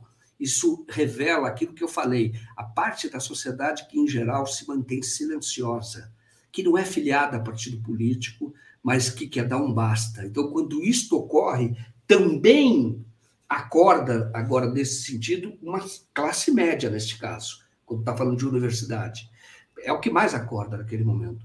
Então, e, e, inspira outras pessoas que sejam do mesmo segmento a tomarem posição. Foi o que aconteceu. Então, o chefe de Estado Bolsonaro está jogando com as armas que tem. O chefe de Estado, se vier para cá, vai cair no Marapuca, porque vai ter o, seu nome associado a um governo é, golpista. Muito bom. Muito bem, Joaquim. Deixa eu pedir para o pessoal deixar o like aí e compartilhar a live. É, e quem não fez ainda, faça uma assinatura solidária em Brasil247.com apoio ou torne-se membro. Sobre o que respondeu aqui para mim, acho que é Alexandre Vieira. É, acho que você não entendeu, Alexandre, o que eu disse. Eu não disse que não é que não é abordado na psicanálise. Eu disse que não achava que esse era o problema do Ciro, mas que não podia comentar isso aqui agora. O Euclides Roberto pede likes aqui para o 247, então vamos deixar o like, dar bom dia aqui para gente, Joaquim. O Gilson Alves, o Ciro está claramente dizendo para seus atuais eleitores não votarem no Lula. É, exatamente, né? O Ciro está aí um bela quinta coluna. Joaquim, é, em relação a essa questão ainda do golpismo do Bolsonaro e de toda essa conjuntura que a gente está vivendo agora, né? E do posicionamento também dos militares, tem uma notícia aqui na nossa home que é essa daqui, olha à frente do TSE, Alexandre Moraes pretende se aproximar de militares e manter a defesa do sistema eleitoral. O magistrado toma posse na presidência da Corte Eleitoral no dia 16 de agosto. Então, daqui a duas semanas, vai ser o Joaquim, vai ser o Joaquim, vai ser o Alexandre Moraes. Joaquim não, Joaquim vai continuar comentando aqui conosco. Vai ser o Alexandre Moraes, e é, que tem posicionamento ali firme contra o Bolsonaro e pretende trazer para o, seu lado ali os militares. A gente está vendo que muita gente desembarca desse discurso golpista do, do Bolsonaro, até né, o presidente do partido dele já deu declaração a respeito disso. E os militares também, acho que estão sentindo um pouco essa, esse movimento, esse movimento da carta. E aí eu passo para você comentar só antes de passar, Joaquim, deixa eu mandar um beijo aqui para o João Pedro. João Pedro, nosso artista autista, diz: Bom dia, meu querido amigo, eu amo você. Tenho alegria de ter amizade com você. É o jornalista número um que eu mais amo, adoro seus documentários. Sucesso, em breve vou te ver pessoalmente. Então, um beijo para o João que Pedro, aqui, nosso artista. Que ótimo. Eu, muito, fico muito, muito feliz com as mensagens do, do João Pedro, ótimo e cada vez mais agudo também, viu? Nas suas críticas. Ele, ele tem acompanhado muito o 247, também outros veículos, lido muito sobre, lido muito sobre política e, e tem, é, tem mostrado uma capacidade de análise muito boa do que está acontecendo no país. Então, às vezes eu recebo mensagens dele falando sobre o estado lá da dele, o estado da Bahia, e, e, e ele tem uma percepção muito boa do que está ocorrendo lá, da possibilidade de virada, inclusive no estado da Bahia. Muito obrigado, viu, João Pedro? Fico muito feliz em saber que eu posso, de alguma maneira, contribuir para as suas eh, análises, para os seus posicionamentos políticos. Muito obrigado. Agora, vou comentar do Alexandre, né? O Alexandre de Moraes, eu já falei aqui outras vezes, eu entrevistei o Alexandre de Moraes quando ele tinha cabelo. Então, sem nenhum desrespeito. Sem nenhum desrespeito, tá? O Alexandre Moraes, porque eu fiz a primeira entrevista com ele. O Alexandre de Moraes, eu era da Veja, o Alexandre de Moraes investigava o, o caso dos frangos lá do Maluf. Tá? Então, ele era um jovem promotor, já era meio tucano, isso é verdadeiro, tá? sempre foi, mas ele, ele era um, jo um jovem promotor, ficava ali no centro de São Paulo, num prédio que do lado do Estadão, foi o Estadão, foi também o Diário do Povo, o Diário, o Diário Popular, depois o Diário de São Paulo. E, e ele mostrava ali que ele tinha é, uma boa capacidade de investigação, tá? descobriu a questão dos francos, mas, sobretudo, ele tinha muita é, firmeza, viu? coragem. Isso é preciso dizer. Então, é, é, esse processo, inclusive, dos francos, o, o, o Maluf foi condenado. Tá? E era difícil, naquela época, é, pré-Lava Jato, você ter condenação em instância definitiva ou instância superior, não era definitiva, mas instância superior do, de, de políticos importantes, como era o, o Maluf, influentes, poderosos, como era, era o Maluf. Mas, seja como for, o que eu quero dizer, estou falando isso, um traço do perfil dele, para mostrar que ele, no TSE, é, pode se esperar a mesma firmeza de sempre. Tá? Então, você pode. Eu entendo, eu sempre falei isso, que ele exagera às vezes, e que às vezes ele, ele provoca crises desnecessárias. Tá? Isso ele fez na FEBEM, isso ele fez agora, na minha opinião, com a decisão dele sobre o PCO. O Rui Costa Pimenta, para mim, foi exagerada, desnecessária e uma crise sem nenhuma necessidade. E entendo, falei isso, não, não mude, entendo que ele é assim. Sempre falei, não estou mudando, não. Agora, nesse momento, ele, na presidência do TSE, vai, ter, vai representar uma força da autoridade de Estado que é necessário. Tá? Nesse momento é necessário. Agora, sempre é claro que você precisa. É, é, você não entrega, dá cheque em branco para ninguém. Agora, quando tiver que criticar, nós temos que criticar. Então, ele está falando agora de aproximação com os militares. É, acho que esse termo aproximação é errado. Você tem que ter com os militares uma relação de respeito e de é, uma relação absolutamente republicana. Não pode tentar agradar. Qual foi o erro, na minha opinião, do próprio TSE?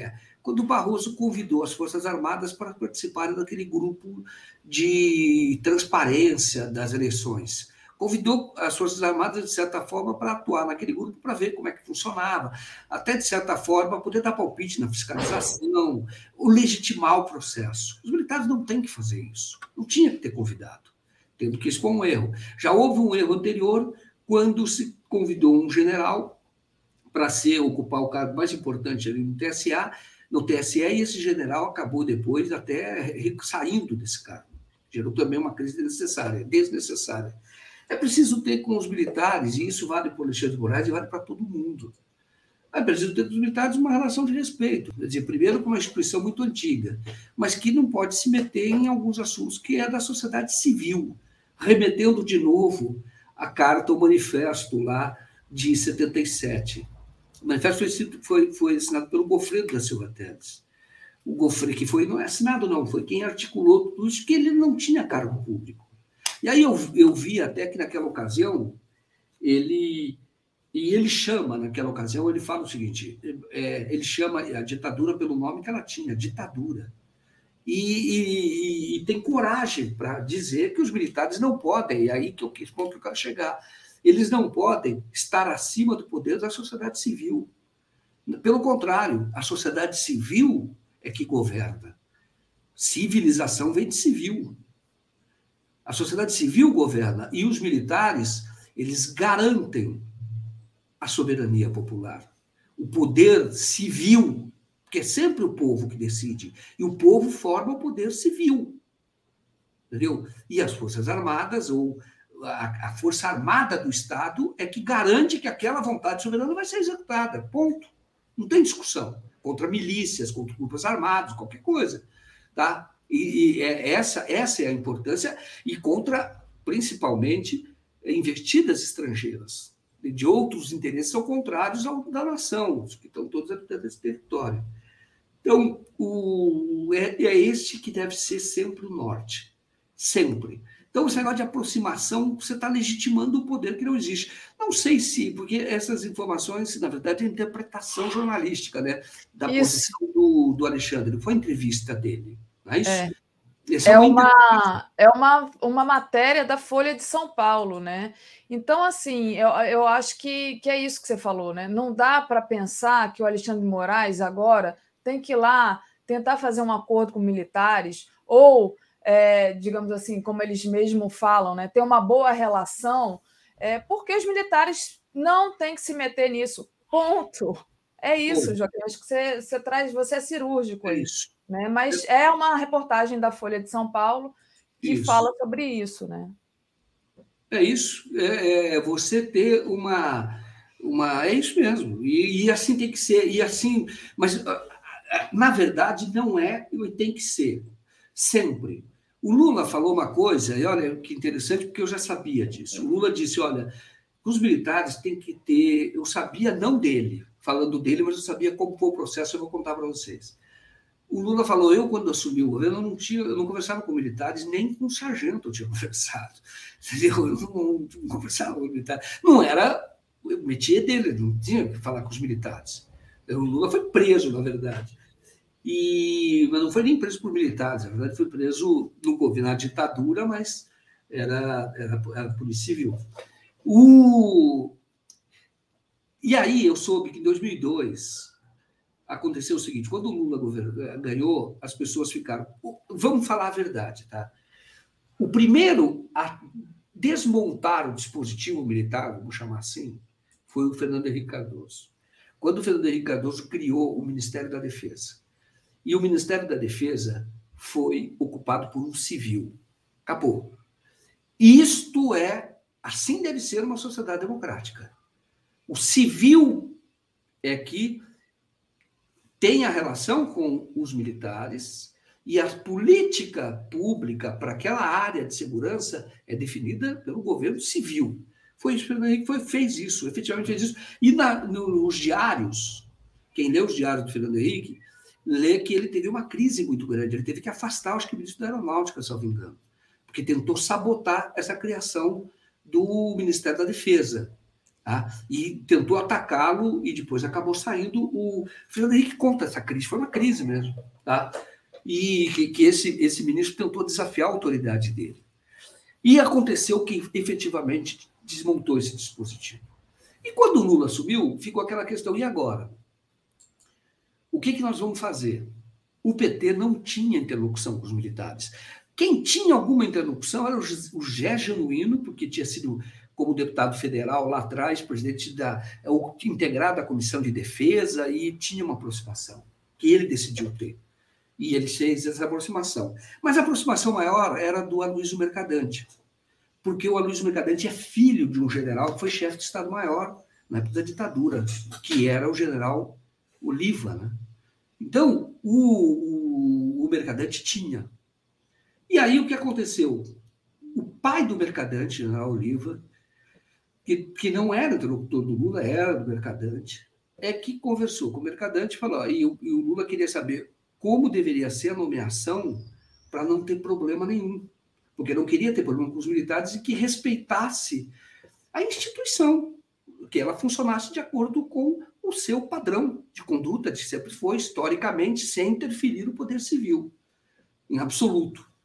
E aí o general falou: olha, a melhor coisa que ele tem que fazer é pegar o mais antigo general, de, o mais antigo de cada força da, da, da patente maior, general, seja o almirante, o brigadeiro, e nomeá-los comandante. Porque isso, qualquer tropa toda respeita. É o mais antigo que vai ocupar aquele cargo, e assim o Lula fez. E deixou, e, e quando precisava, e, e, e ali o, o, Celso Amorim, foi ministro da Defesa, depois o Jobim, não sei se nessa época, depois da Dilma, também foi ministro da Defesa, são pessoas muito preparadas que foram ministro da Defesa, mostrando a importância da pasta. Era uma pasta muito importante. Então, é, então nomeou um quadro importantíssimo do país. Tá? Ah, teve um também antes, que foi o embaixador, também foi, Viegas, se não me engano. E, e ali o, e tudo não teve crise nenhuma. E o, o que as Forças Armadas precisavam de para ir cumprir o seu papel, isso foi acontecendo. Na época do Fernando Henrique, os, os recrutas tinham que eram dispensados às 11 horas da manhã, porque era para o exército economizar no rancho, na comida, porque não tinha dinheiro para comida. Tá? Então o orçamento era baixo, foi deixado com orçamento baixo. Lá na época do Fernando Henrique, o Lula não fez isso, falou, não, quer dizer, é, o recruta tem que ficar o tempo que for necessário, ou todos os militares, e como é que pode faltar comida no quartel? Isso não é possível. Então, estou dando um exemplo, que logo no começo ele fez isso e depois fez outras coisas que as Forças Armadas sabem, que foi aparelhar, é, é, você, você dotar as Forças Armadas de, é, de ferramentas, que no caso deles são armas, etc., que precisa ter. Não conseguiu tudo que queria, viu? Eu acho que seria muito interessante para as Forças Armadas brasileiras, e não é, aquilo não é um projeto de Forças Armadas para a defesa brasileira, mas é importante para a defesa brasileira que o Brasil tivesse conseguido lançar satélite. Todos nós sabemos que eu acho que houve boicote ali, sabotagem, para que o Brasil não conseguisse lançar aquele satélite. Várias pessoas morreram porque houve falha. Tá? Já tinha havido na época do Fernando Henrique e ali houve uma falha, pode ter sido até sabotagem, não está contado direito, na minha opinião, aquela história, mas aquilo também teria sido muito importante. Mas houve uma valorização também das Forças Armadas, mas sem nenhuma intenção de mudar como eram as coisas lá, no sentido não é mudar, que eu acho que tem que mudar, mas isso tem que ser uma pressão da sociedade como um todo e, inclusive, por ação do governo, do primeiro mandatário. Mas ele evitou o máximo, né? De você nomear o é, nominal na época o mais antigo e quem e quem fez essa sugestão foi um general que é o pai do Aloysio Mercadante. Muito bom, Joaquim. O Júlio César Beraldi enviou aqui um chat para gente. Meu pai foi militar das Forças Aéreas e a melhor remuneração e benefícios foi na época do Lula, né? É, e na época da Dilma, tem aquelas publicações do Círculo Militar, onde já claramente quem fala sobre isso é a Maud Chiriot, aquela historiadora francesa, que ela estuda justamente a extrema-direita brasileira, e ela aponta ali na pesquisa dela de como o discurso golpista daquela época já em cima da Dilma, né? É, uns discursos assim, é, enfim, falando tudo isso que o Bolsonaro fala agora, eles já falavam lá na, na publicação dos militares na época do governo da Dilma. Muito, muito importante o que fala Modi Chiriot sobre isso. Eu tive o prazer de entrevistá-la quando o Lula, inclusive, ainda é, estava na, preso em Curitiba e o Lula até respondeu, mandou um bilhete sobre isso para a gente. Deixa eu agradecer aqui, Joaquim, já passo. Deixa eu só agradecer. Responder a Centelha Vermelha, que está falando o seguinte, que historicamente as Forças Armadas, que eu teria dito isso, não disse isso, pelo contrário. Eu disse que o, Lula não interferiu. Entendeu? Isso que isso. ocorreu. Até talvez devesse ter interferido, mas das, dos instrumentos de que dispõe e dentro de, de uma conduta republicana. Eu sempre digo aqui, os militares se consideram tutores da nossa democracia.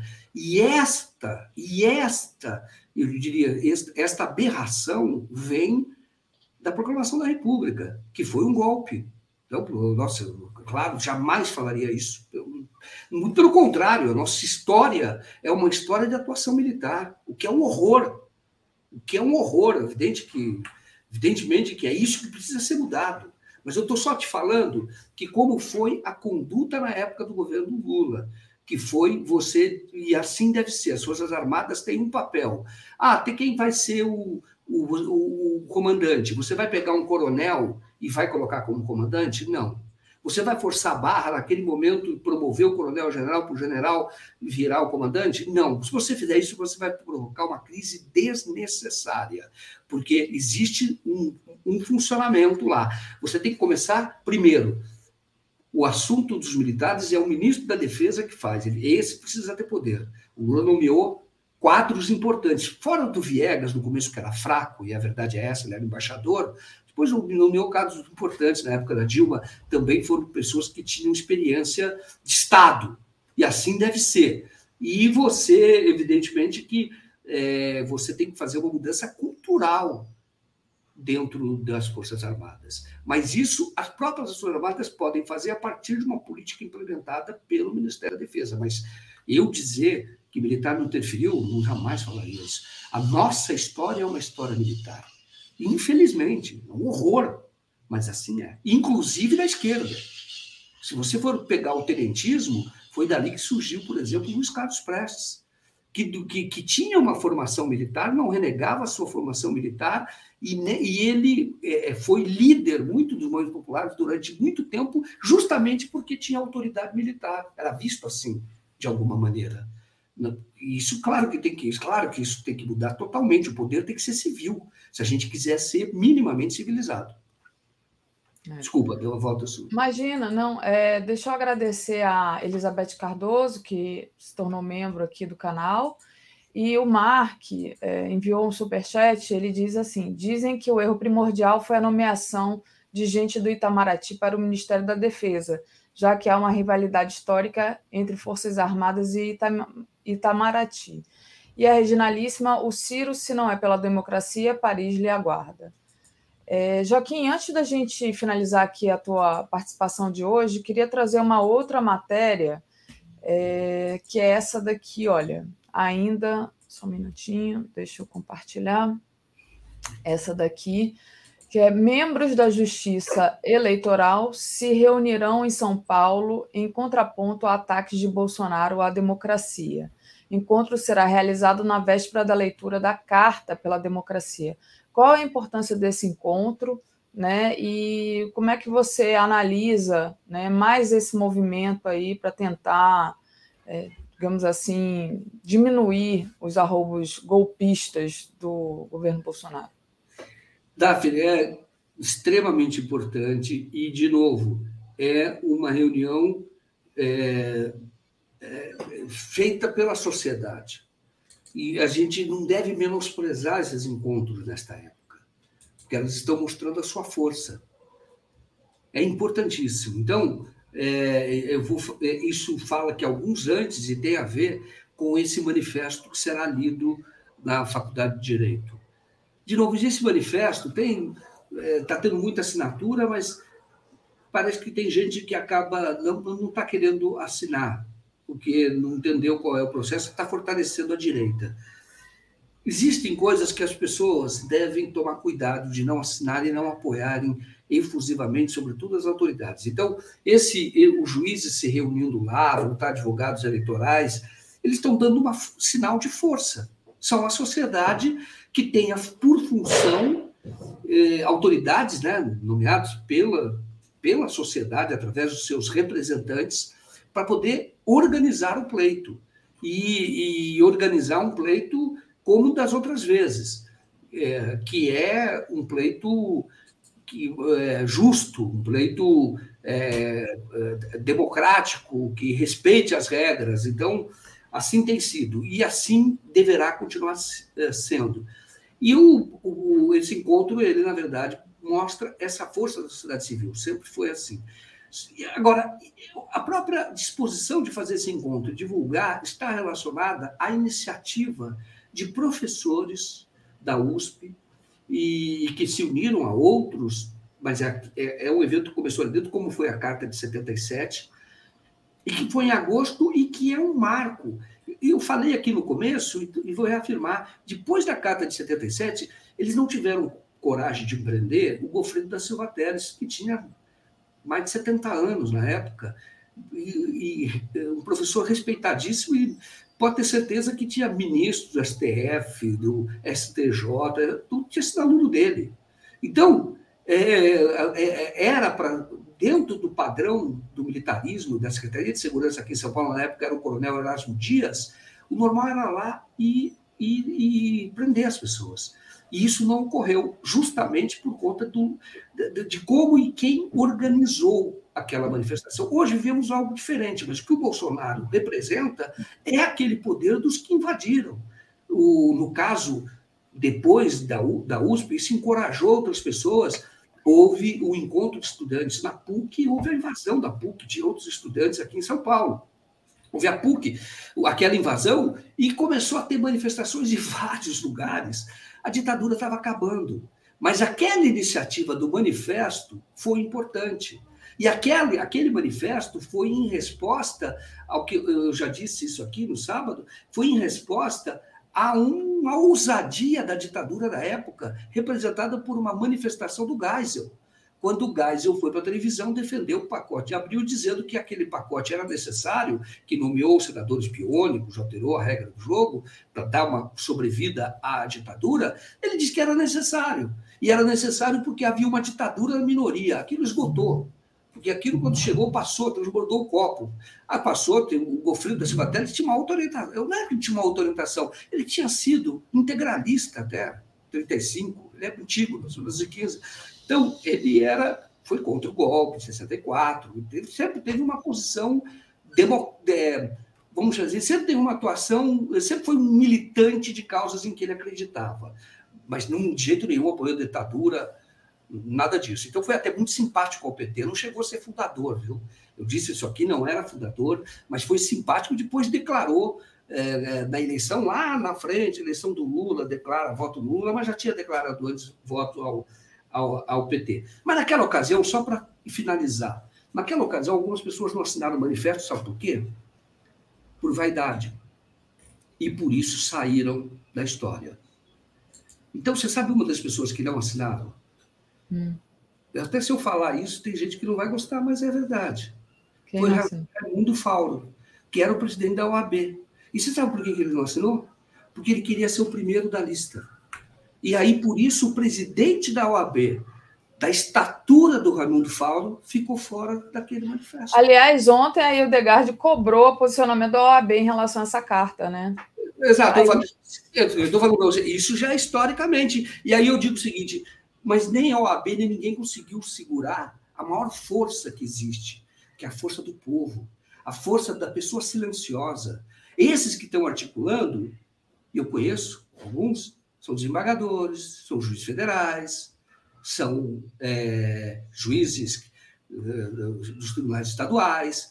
Então, eles, porque são ex-alunos da USP, então eles é que tiveram coragem, e a USP não é uma iniciativa da USP, mas eles vão ocupar um espaço nobre da USP. Isso é um movimento silencioso que ganha as ruas. E aí é que ele tem muita legitimidade. Então, eu digo para vocês todos: antes de você ocupar o cargo de presidente da OAB, antes de você ser presidente do instituto de, qualquer de, de advocacia, antes de você ser de um centro acadêmico, que não é o 11 de agosto, antes de tudo isso, você é um brasileiro e você precisa defender a democracia. Portanto, tem que deixar a vaidade de lado e saber que o momento histórico exige de todos compromisso, muito mais com, muito mais é com a causa. Não é porque aquilo está saindo dos alunos da USP mas porque a causa, essa que é mais importante. É isso, tá bom? Muito obrigada, Joaquim, pelas análises de hoje. Aproveitar aqui a sua presença antes de trazer a Tereza, agradecer a Célia Aparecida Firmiano, que entrou como membro aqui, Francisco Aires Leite, que contribuiu é, conosco aqui também. E para quem perguntou quantas assinaturas já tem a carta, 632 duas 1.224 adesões até agora. Obrigada, Joaquim. Valeu.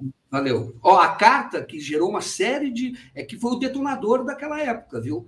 Aí começou estudante a sair na rua, aquilo foi uma maravilha depois disso, e, e a ditadura se aproximou do fim. O fim ficou mais próximo, tá bom? É isso. Valeu, Valeu Joaquim. Obrigado. Beijo. Comentário de Tereza Cruvinel. Bom dia, Tereza, tudo bem? Bom dia, Daphne. Bom dia a todo mundo da comunidade. Maravilha. Boa segunda-feira para você, boa semana, Tereza. Tereza. Pois é, Daphne, é agosto Diga. começando, né? Isso. É, agosto, que é sempre um mês é, sempre marcante na política brasileira, sempre aconteceram muitas coisas em agosto, né? Não sabemos o que vai acontecer em agosto, mas certamente será um mês é, muito importante, né? O, o penúltimo mês antes da eleição. Vamos ter muita pesquisa, né? As pesquisas vão ficar mais, é, mais intensas, né? É, essa semana mesmo vamos ter a pesquisa Quest na quarta-feira. Vamos ver como é que as coisas estão evoluindo. Né? É, antes da gente falar de, dos pontinhos que nós combinamos, deixa eu só falar aqui que tem para essa semana o que, que a gente pode prever, né? Bom dia, Jairo. O que, que a gente pode prever essa semana? Olha, o judiciário volta a trabalhar, né? É, Supremo, tribunais em geral, todo o poder judiciário volta do recesso. E aí nós vamos ter alguma novidade. Talvez tenhamos novidades nessa área dos processos, que tem muito processo correndo, muita ação, né? Uma delas é, uma delas não, algumas delas dizem respeito àquela reunião vergonhosa do Bolsonaro com os embaixadores estrangeiros tentando desmoralizar o nosso sistema eleitoral, né? As urnas eletrônicas, aquela conversa de fraude, de é, falta de transparência, etc. E o Bolsonaro respondeu a, aos pedidos de manifestação, tanto do TSE como do Supremo, dizendo que não, que não houve nada ali, não, que foi uma reunião para debater o sistema eleitoral. Né? Debate de um só, né? porque ninguém falou, né? só ele que se manifestou, nenhum embaixador é, se manifestou, é, e ele disse que foi um debate de ideias sobre o sistema eleitoral. Isso vai colar? O ministro Faquim vai acolher essa defesa ou vai dar razão aos deputados que pediram aplicação de multa, né, aplicação da lei eleitoral, punições, etc. E tem uma outra ação, que está com a ministra Rosa Weber, que pediu a manifestação do procurador-geral, que também não viu nada de grave. E aí vem a pergunta: a ministra Rosa vai concordar? é, vai acolher a manifestação do, do, do procurador-geral ou vai mandar abrir inquérito a si mesmo? Né? Então, essas são algumas coisas que estão ocorrendo lá no Judiciário, que devem ocorrer essa semana, o segmento dessas ações, entre outras tantas que andam por lá, inquérito das fake news, inquérito das manifestações antidemocráticas e tal. Né? Bom, o Congresso também oficialmente volta do recesso hoje. Mas o, o, o Congresso não volta presencialmente. Presencialmente deve aparecer membros da mesa, líderes de partidos e tal, mas vão votar. Vão votar remotamente, né, pela internet, alguns vetos, algumas medidas provisórias do governo que estão perdendo a validade, a derrubada de alguns vetos do Bolsonaro, tentativa de derrubar, né? É, tem coisas ali, é, uma, vários vetos dele que são é, estão no, no, no, dia, na hora da, da avaliação do Congresso. Então, vamos ter algum movimento nos dois, nos dois poderes, né?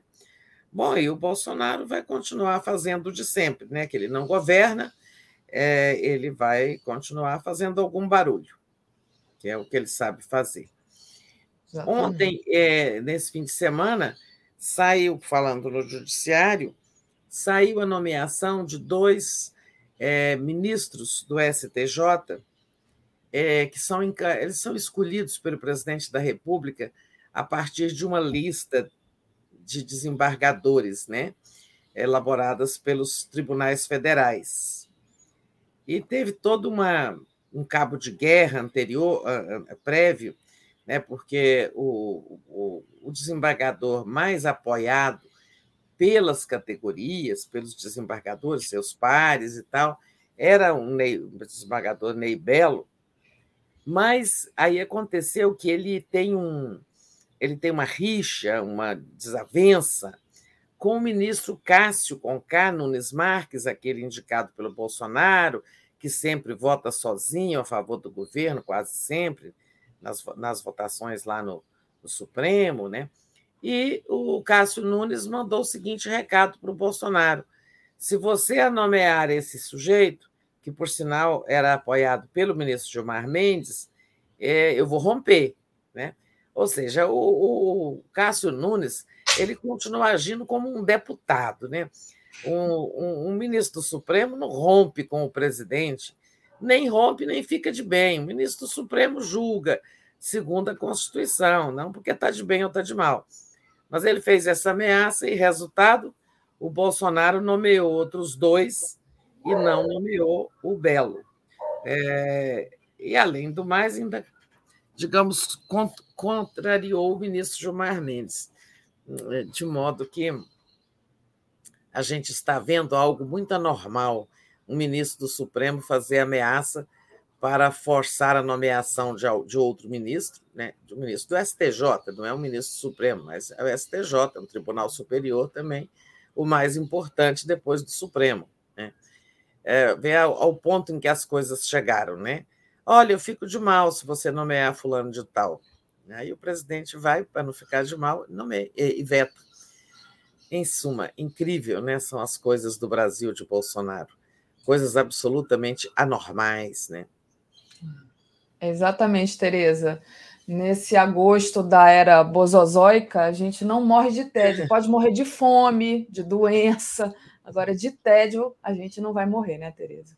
A é, Reginalíssima, Reginalíssima diz assim: Bom dia, Tereza. Espero um agosto alvissareiro. Carta pela Democracia é testemunho de plural apoio do conjunto da sociedade. Hashtag Lula no primeiro turno. Em Fortaleza foi lindo o encontro com Lula. A Elida Nobre diz: Tereza, comenta sobre o Luzema em Minas, né? o Lula e o Zema, é, em Minas Gerais, concorrendo com o Calil. E o Francisco já tinha lido aqui. Ah, tem uma aqui da Thaís. Meninas, Rosa Weber arquivou processo contra o Ustra.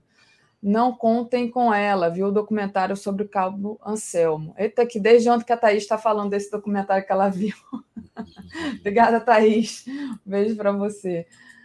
É, Tereza, se você é, quiser, a gente anda aqui na nossa, na nossa pautinha e depois você comenta sobre Minas, ou então, se você quiser comentar sobre Minas aqui, que é a sugestão da Élida.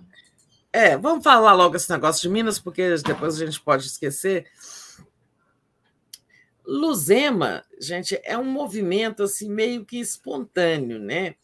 O governador Romeu Zema está na frente nas pesquisas, é, o, o, Lula apoia, tem uma aliança com o PSD mineiro, né, e apoia Alexandre Calil, que é o, o ex-prefeito de Belo Horizonte do PSD, e tem muito eleitor que está fazendo essa opção.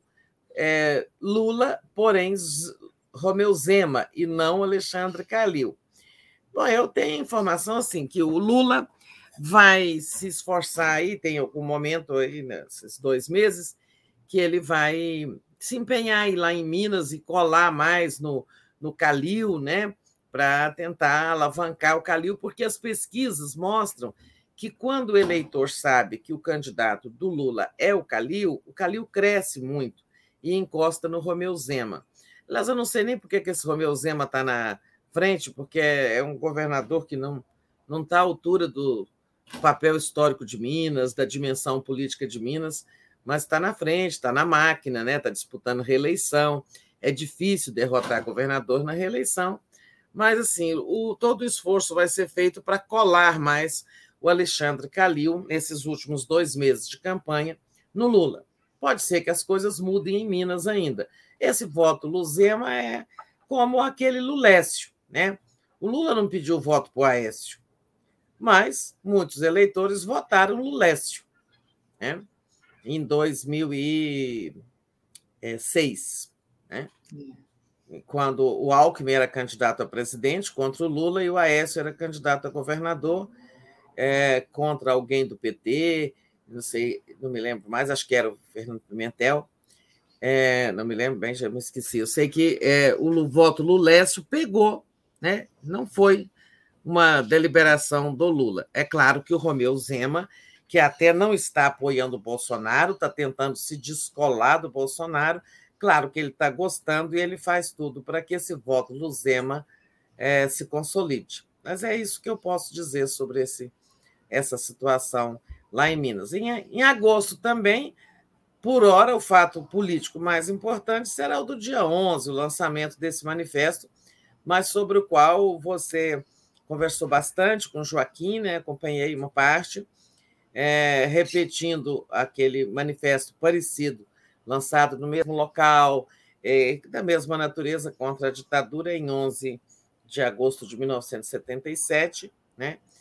É, o, movimento estudantil já estava nas ruas, naquele momento, inclusive, nós estávamos numa greve política pedindo contra a ditadura não NB, sofrendo invasão policial, militar, né, da universidade, mas aquele movimento veio fortalecer é, uh, os outros movimentos da sociedade civil que ainda eram incipientes, fortalecer a campanha pela anistia, fortalecer a campanha pela Constituinte, em suma, pelo fim da ditadura. Né? Esse é o fato importante, mas eu acho que agosto vai ter muita coisa, viu? Perfeito, Tereza. A Reginalíssima, nossa querida, pede para você comentar sobre o Ceará, o Eumano, Camilo e Lula. E o Fábio Silva diz: Bom dia, meninas. Todos os dias fico aguardando a entrada da Tereza. Simplesmente gosto. Beijos. Então, é, Ceará, falaram que o ato foi lindo, né? O Lula foi lá no lançamento da candidatura do Eumano Freitas candidato do PT, houve o rompimento da aliança PT-PDT, né? que era uma aliança de, de 16 anos. A própria vice-governadora do PDT, né? ela está apoiando o, a candidatura do Eumano, uma frente muito ampla, né? É, que está se construindo em torno do Eumano, mas me corrijam aí os do Ceará se eu estiver errado, parece que houve algo desagradável lá, é, fora do script, que o PSB local está apoiando o candidato do PDT, Roberto Cláudio. Né? É, isso é uma, um descompasso na aliança PT-PSB. Né? O PSB tem, estar com Roberto Cláudio e não com Eumano Freitas. Né? Tem esse probleminha lá, mas esse já está feito, já não tem mais conserto. Muito bom, Tereza. Pedi para o pessoal deixar o like, compartilhar essa live. Então, trago aqui uma outro, um outro assunto para você comentar, que é justamente o 7 de setembro do Bolsonaro. Né? Eu falei um pouco sobre isso com o Joaquim. De um lado, ele convida os chefes de estados dos países da língua portuguesa, né? os países lusófonos, para o desfile militar em Brasília. É, e, de um outro lado, vai ter o desfile do golpismo em Copacabana. E eu até perguntei para o Joaquim, né, mas é, ele não focou muito nesse, nessa minha pergunta, por que no Rio de Janeiro? Né? E tem, e, obviamente, com esse ainda discurso golpista, o STF continua ali preocupado né, o que pode ser feito para impedir o Bolsonaro. O... Queria agradecer ao José Araújo, que se tornou membro aqui, Tereza. Passo para você. O Bolsonaro devia ter vergonha de convidar o presidente de Portugal, Marcelo Rebelo, porque não faz muito tempo, tem um mês mais ou menos, o presidente de Portugal estava no Brasil, teria um almoço com ele na segunda-feira, e ele desconvidou, desmarcou o almoço só de birra, porque o, o, o presidente português tinha tido um, um, encontro com o Lula, né? E aí o Bolsonaro fez beicinho, falou: agora também não quero sua visita, não te recebo para almoçar. Deixou Itamaraty numa saia justa, num constrangimento enorme, e ele agora convidou o presidente de Portugal e também dos países da CPLP, Comunidade de Países de Língua Portuguesa, que inclui Angola, Moçambique, Guiné-Bissau, é, quem mais? É, é o Portugal, Brasil, Angola, Moçambique, Guiné-Bissau e Timor-Leste. Né? Timor-Leste. Né? Então, convidou, até acho que o presidente de Portugal já, já confirmou. Parece que isso há nessa movimentação uma mudança das intenções do Bolsonaro originais, que era fazer uma grande manifestação, aquela de teor golpista, falando por sua base, né, insuflando, pilhando e tal, em Brasília.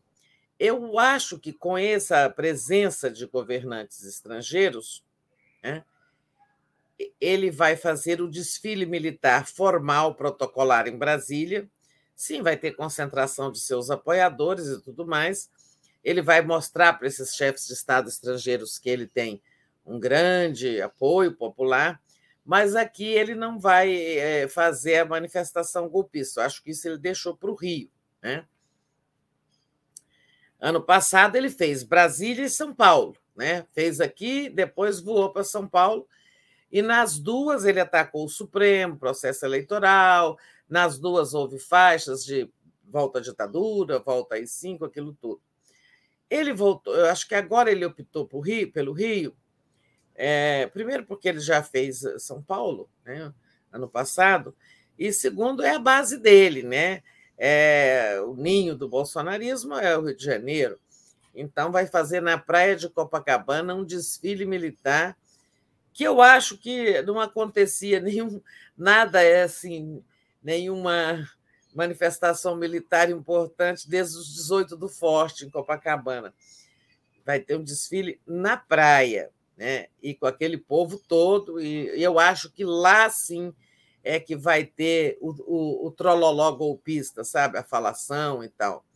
E aqui em Brasília vai ficar mais protocolar.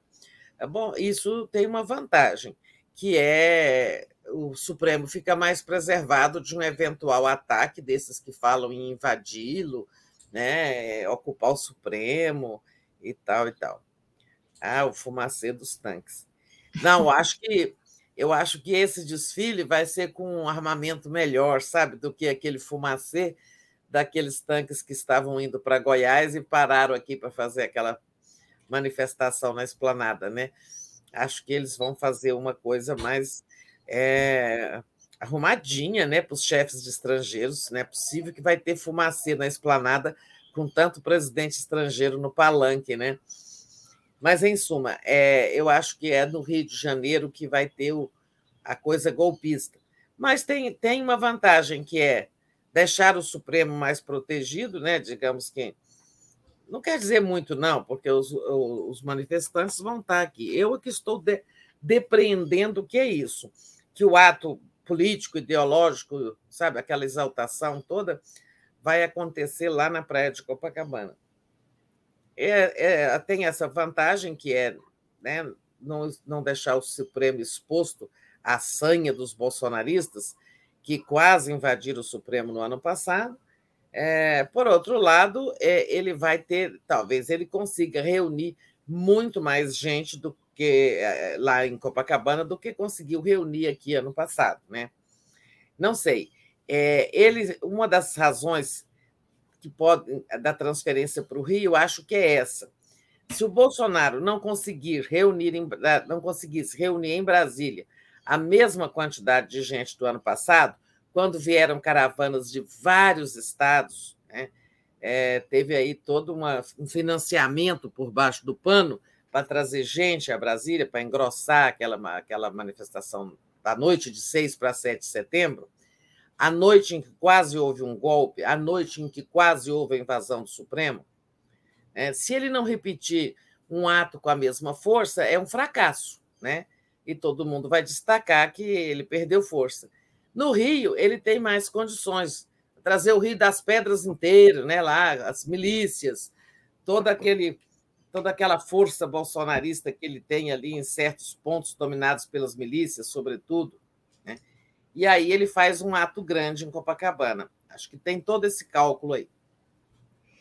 Só fico chateada de ser em Copacabana, que é um lugar bem democrático, tem gente de todas as tribos. Podia fazer, sei lá, na, lá perto do condomínio dele, Vivendas da Barra. É, vai fazer lá, no, lá na frente do Exército, lá ao lado da Central, Isso. sei lá, é. um lugar militar.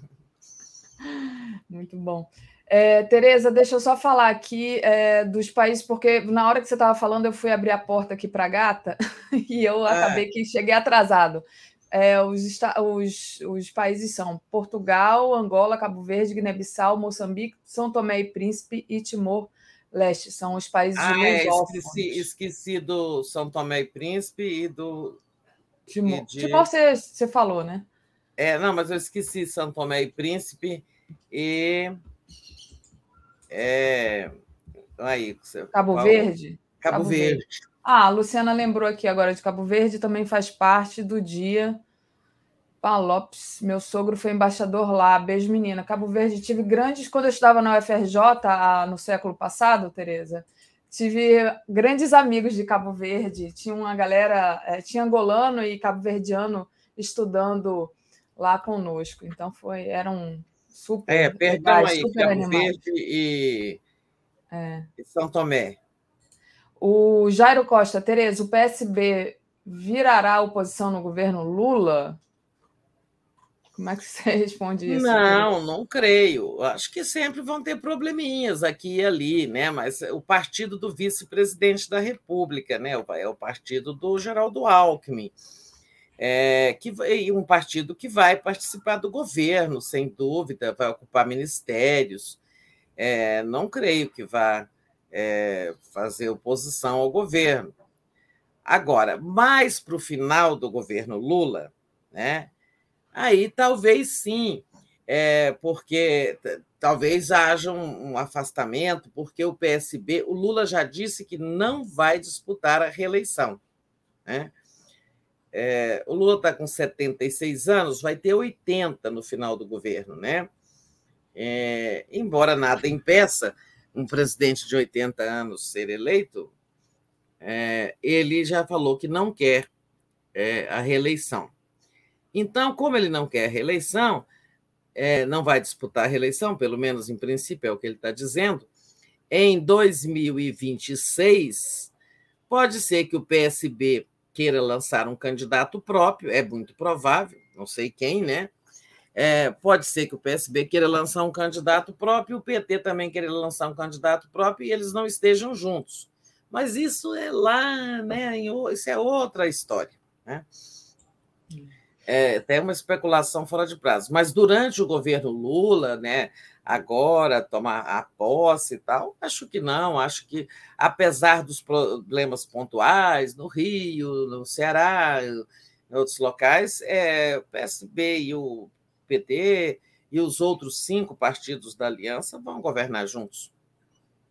Muito bom, Tereza. É, a Reginalíssima lembrou que é, no dia 7 tem também o grito dos excluídos. É, então, também é uma coisa já tradicional, né? É, todos dia 7, a igreja, os movimentos sociais fazem o grito dos excluídos, uma manifestação paralela muito importante, né? É, também sobre 7 de setembro, é, eu queria dizer algo que eu esqueci, mas também já voltei a esquecer é, nesse 7 de setembro. Ah, tinha que contar isso. É, ah, sim, é uma vergonha que um país que está celebrando, devia estar celebrando 200 anos da independência, né, e as festividades vão se limitar a, a um desfile militar. Né? É, ele está convidando os da língua portuguesa por isso, porque é, esse é o desfile militar é, associado aos 200 anos da independência. Por isso a importância da presença de Portugal, né, nosso ex-colonizador, e das outras e dos países que também foram colônias de Portugal, né, os da, da, da comunidade de língua portuguesa. Agora, é, nós devíamos estar fazendo grandes eventos culturais, né, é, de, de, outras, de outra natureza, para celebrar é, eventos educativos né, também, para celebrar os 200 anos da independência. É claro que nós não temos uma independência absoluta, somos um país com 500 anos de periferia, como diz aí o título do livro do embaixador Samuel, estamos há 500 anos na periferia, ou seja, não somos é, muito é, inde completamente independentes, porque aí dependência econômica, é, cultural dos países da, centrais do capitalismo, né? tudo isso. Mas é, é, é, é a data, né? é, a, é a celebração dos 200 anos em que nos tornamos um país, né? uma nação. Olha, a Argentina fez uma festa tão linda nos 200 anos deles, que já foram uns anos atrás, Eles ficaram independentes bem antes do Brasil, né? Fizeram muitas festividades e nós vamos ficar aqui com esse com esse desfile militar, um selo dos Correios, alguma coisa ali, e o coração do Dom Pedro, que vai, né, foi emprestado por Portugal. Vai é... chegar dia 22, né? Vai chegar aqui no Brasil, quando, meu Deus? Estava lendo isso agora há pouco. É, vai chegar e vai depois ele volta 22 de agosto, ele chega, né? E vai permanecer até o dia 8 de setembro. Pois é, o coração de Dom Pedro, eu até já visitei esse coração, acompanhando o presidente Sarney, né? Quando eu, eu cobria o, o governo Sarney, e o presidente foi a Portugal, eu fui cobrir a viagem e teve uma visita lá na cidade do Porto, à igreja lá onde está esse coração de Dom Pedro, né? Mas, assim, é, com todo respeito e simbolismo, mas não é não é essa, não sei, essa uma, digamos, uma manifestação muito cabível, né? É simbólico, ele proclamou a independência, depois renunciou porque foi disputar o trono do Portugal com seu irmão Dom Miguel, e seu coração, ele, em Portugal ele virou Dom Pedro IV, né? Reinou como Dom Pedro IV, é um rei importante na historiografia lá de Portugal, e seu coração é preservado lá. Né? Mas é, eu estou falando assim, sabe, as lutas pela independência, que não sabe, Dom Pedro é, primeiro fez, deu o grito do Ipiranga, é porque já havia aqui todo um movimento, todo um clima, uma efervescência né, pra, pela independência. É, e o próprio pai dele, Dom João VI, tinha dado um conselho. Pedro, né? Digamos o seguinte: se, se a coisa ficar intensa aí, lance mão da coroa antes que algum aventureiro faça, antes que algum aventureiro lance mão. Ou seja, faça você a independência e vire rei antes que eles façam a independência de outro modo. Depois tivemos o 2 de julho da Bahia, né, que foi a expulsão final das tropas portuguesas que resistiam à independência e tal. Mas, em suma, o coração de Dom Pedro vem aí, mas isso é, não suprime o fato de que estamos não estamos celebrando à altura a, o, o bicentenário da independência. Verdade, Tereza. Tereza, deixa eu agradecer a, a Leila Matos, que diz: o PSB é uma trava em todos os estados que ele disputa com o PT. Esse partido não é confiável, segundo aqui a nossa Leila Matos.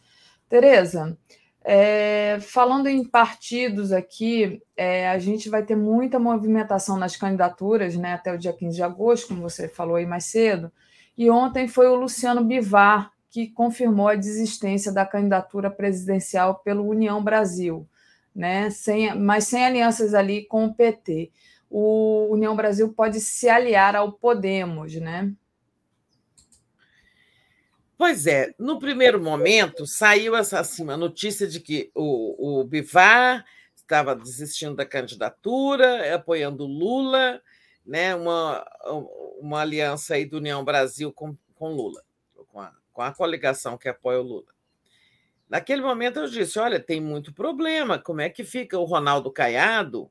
Né, que é antilulista, indisfarçado, é, que é do União Brasil, como é que fica o, lá a candidatura do ACM Neto na Bahia, né, que é do União, o principal líder da União Brasil, em vários outros estados. Em cima, acabou que não tem essa aliança. E a outra coisa, e se dizia que em troca o PT que, claro, ganharia com essa coligação, ganharia tempo de televisão, construiria alguns, algumas portas de diálogo aí com alguns setores conservadores, e o PT apoiaria a candidatura do Luciano Bivar a presidente da Câmara, né, em janeiro, fevereiro do ano que vem, tem troca do comando da, das mesas do Congresso. E disse eu aí que numa conversa, até o Atucho estava presente, que eu achava muito caro, né? Esse apoio, pagar esse apoio, retribuir esse apoio a, apoiando o Bivar para a presidência da Câmara, um cargo muito importante, muito estratégico para o governo Lula, onde deve-se colocar alguém de confiança, né? não precisa ser do PT, porque é, o PT talvez não tenha a maior bancada, embora eu acho que vai ter. É, e isso não dá certo, sabe? Apoiar um Luciano Bivar para presidente da Câmara, a eleição ainda nem aconteceu, nós nem sabemos ainda quem será o partido majoritário. E, de fato, não, essa aliança não fechou embora estejam ocorrendo as conversas lá no plano pernambucano, né? onde o Luciano Bivar vai disputar a reeleição para deputado federal e tem toda uma conversa ali de alguma forma de apoio a ele, e ele, ele pessoalmente apoia o Lula, mas não União Brasil, né? Ô, União Tereza, Brasil. Hum. Desculpa, não, termina. Não, fala.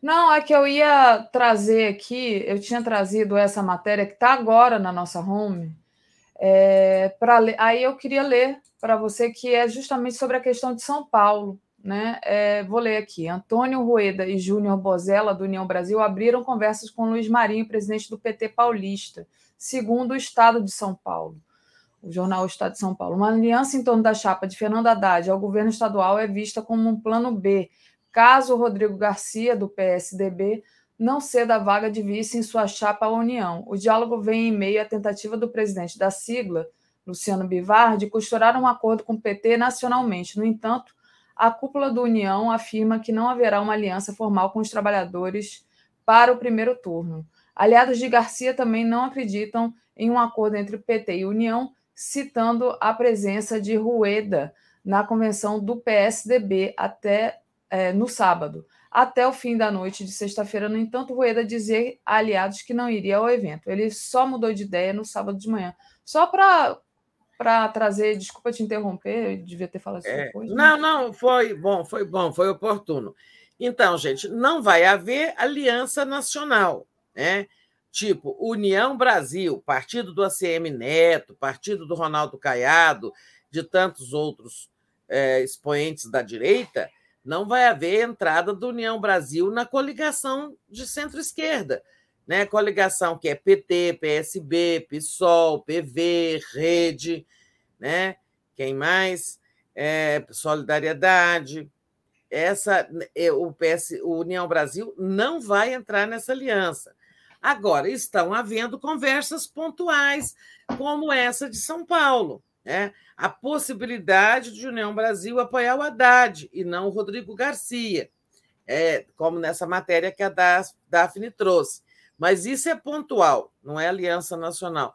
Como também lá em, em Pernambuco tem uma discussão pontual lá sobre o, o, o líder do, do União Brasil lá, que é, é o Luciano Bivar, ele apoiar a chapa PT-PSB ao governo do Estado, receber apoio para a candidatura dele a deputado federal e apoiar o Lula. Mas isso é diferente de União Brasil entrar na coligação do Lula.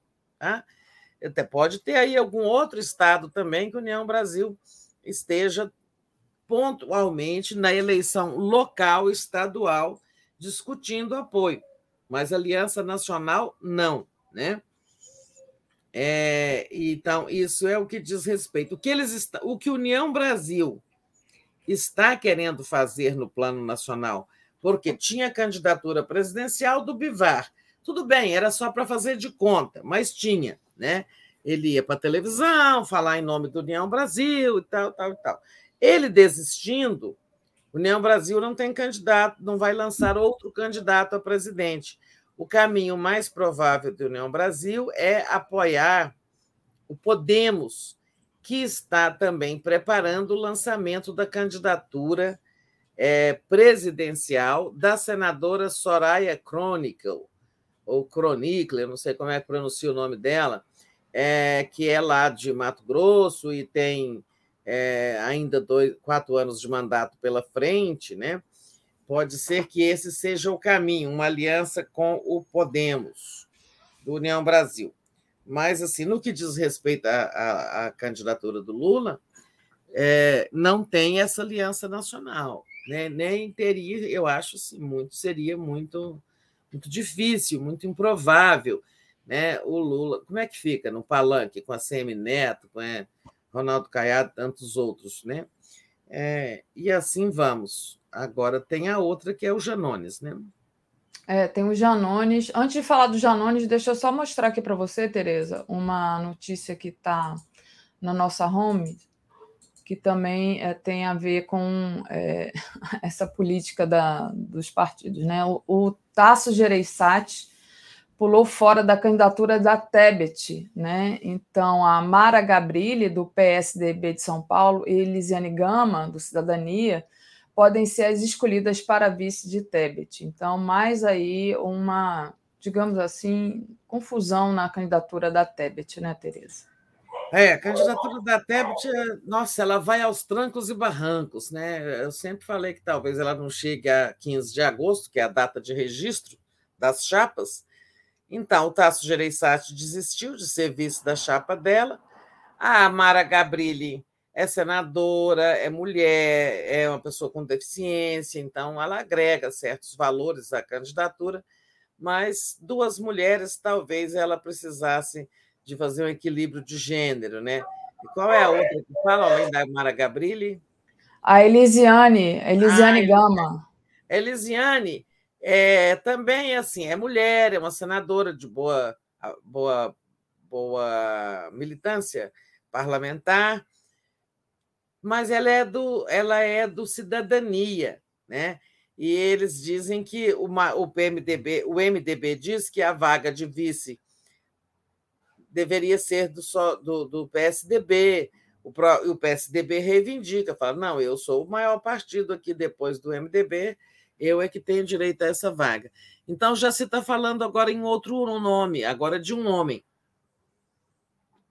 que é o do ex-deputado e senador suplente, suplente de José Serra, José Aníbal, né, que até esteve, ficou quatro, vezes, quatro meses no Senado recentemente, substituindo é, o José Serra durante uma licença para tratamento de saúde.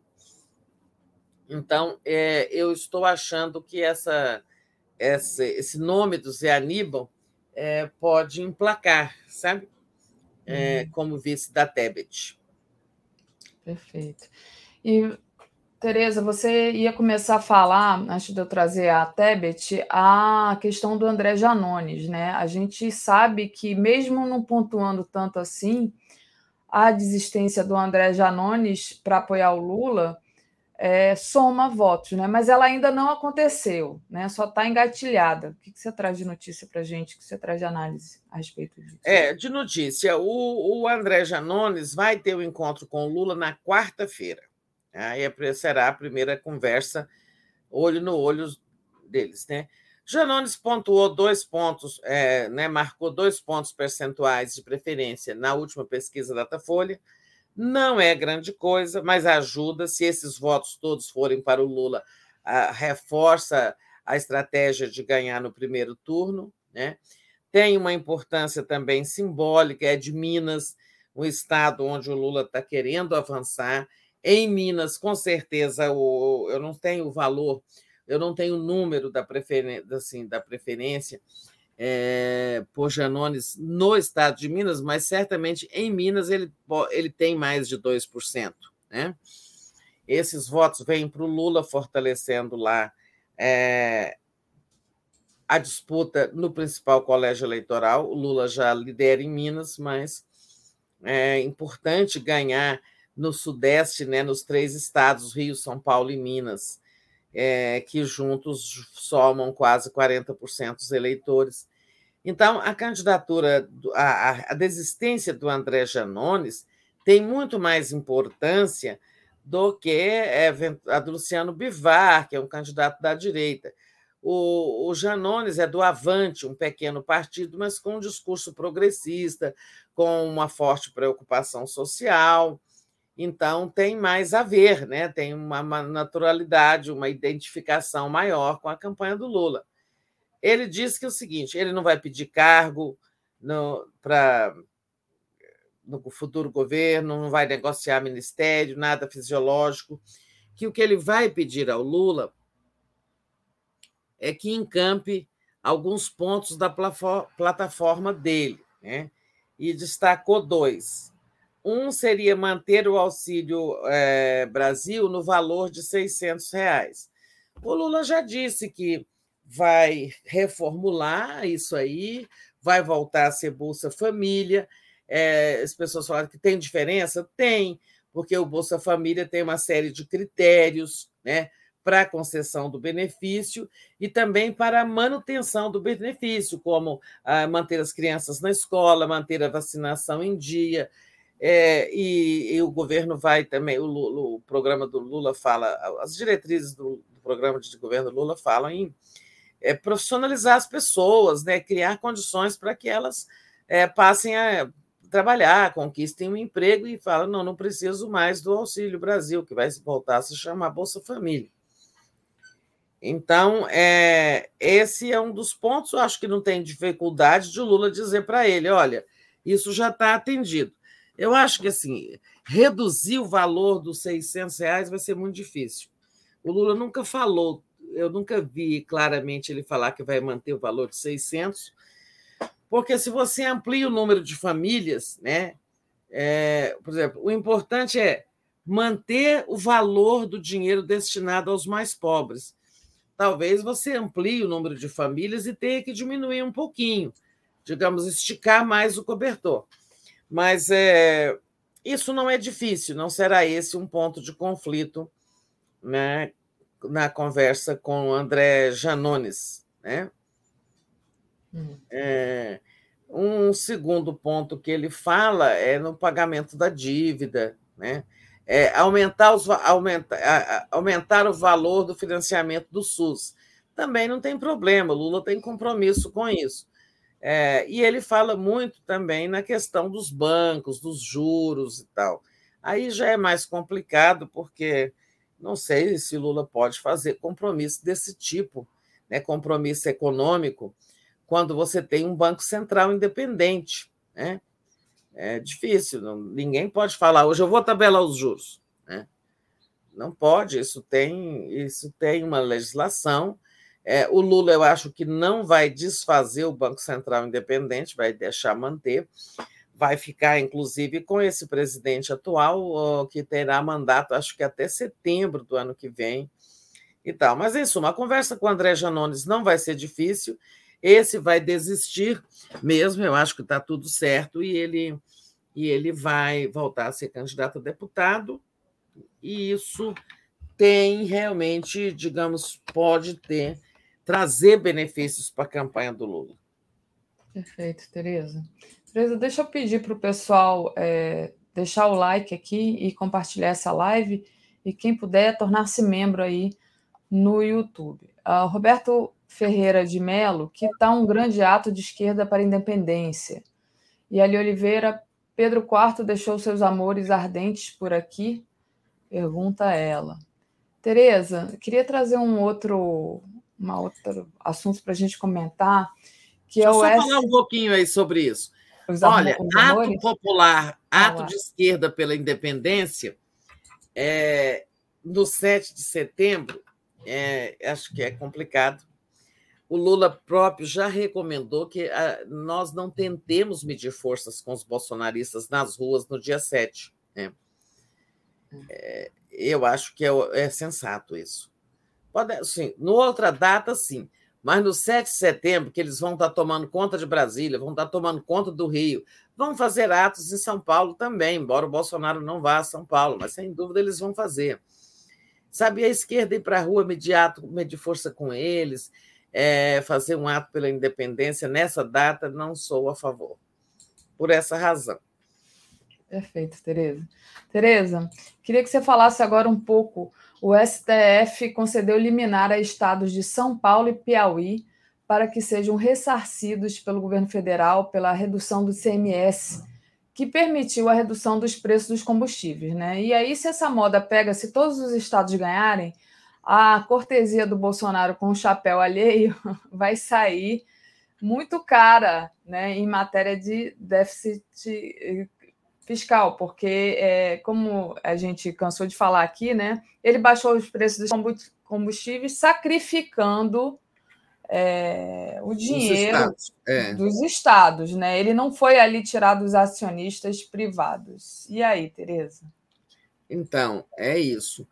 O, é, o Piauí e São Paulo ganharam né, o ressarcimento, porque o Bolsonaro reduziu a alíquota na marra do ICMS dos estados, aprovando aquele projeto no Congresso. Né?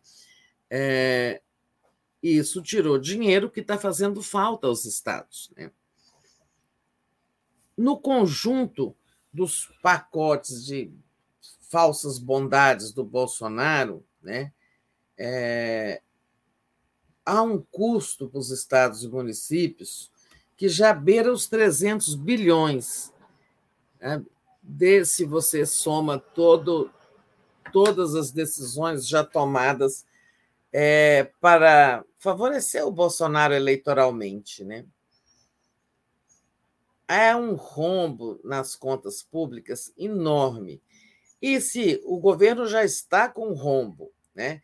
e se for obrigado pelo Supremo a pagar, a remunerar, a, na palavra não é remunerar, é ressarcir, né?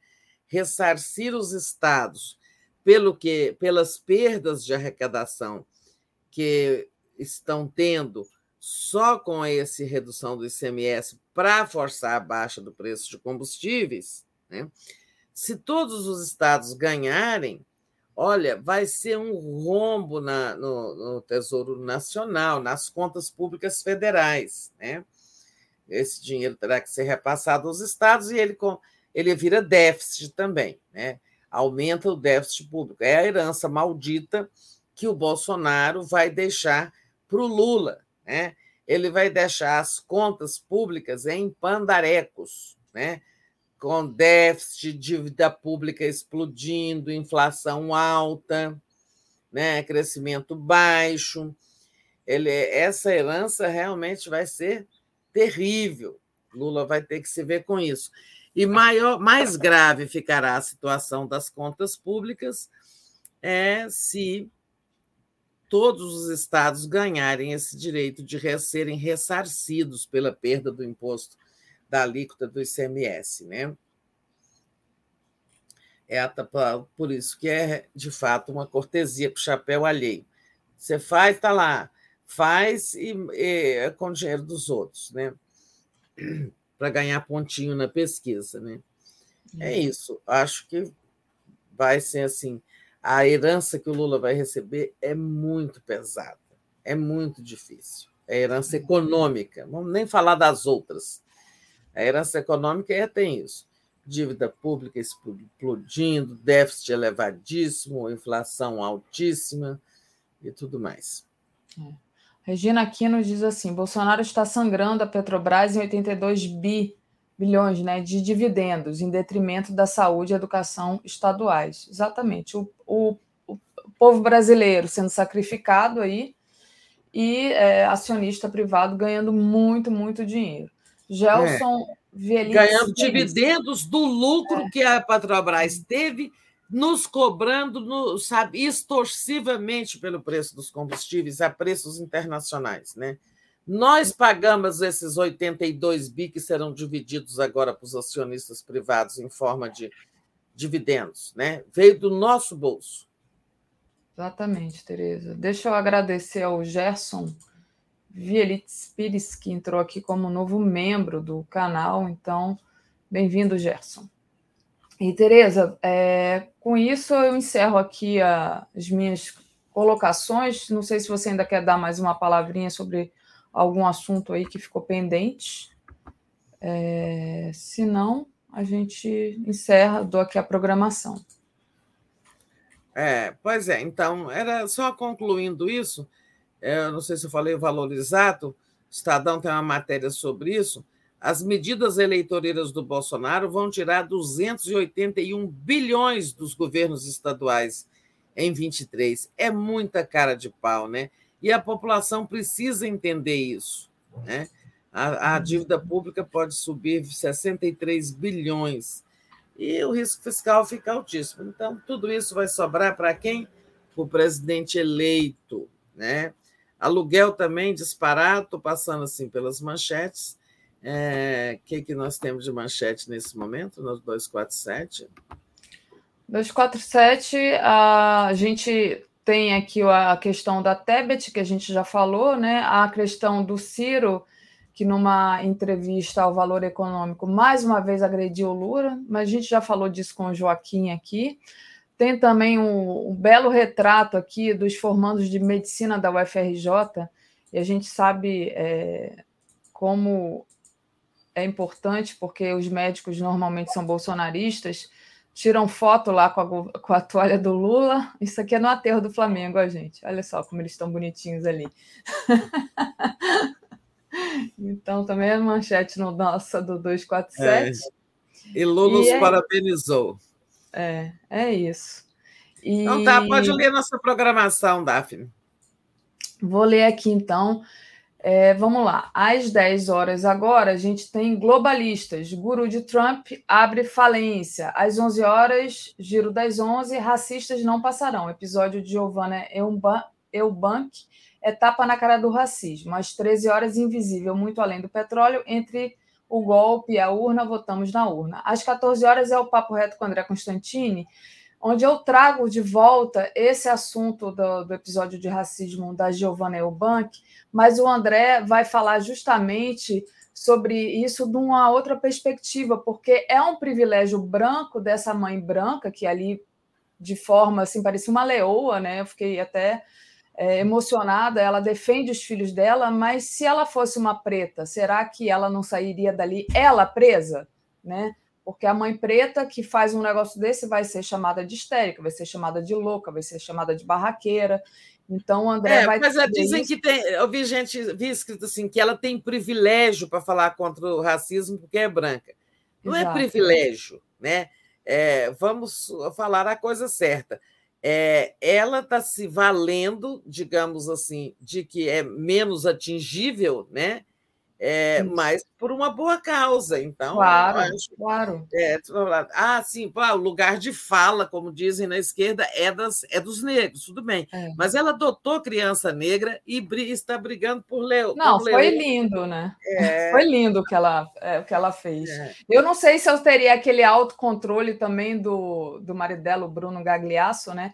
Que ficou ali, deixou ela falar mas eu acho que eu, eu se, se, é com um filho meu, eu perco as estribeiras. Mas para falar com, com, conosco hoje no Papo Reto, tem a Neide Jane, que é a organizadora da Marcha das Mulheres Pretas, que aconteceu ontem no Rio de Janeiro. Então, a Neide Jane vai vir falar conosco. Eu acho legal, a gente fez essa, essa jogada aí de falar sobre isso, mas trazer a Lady Jane também para falar.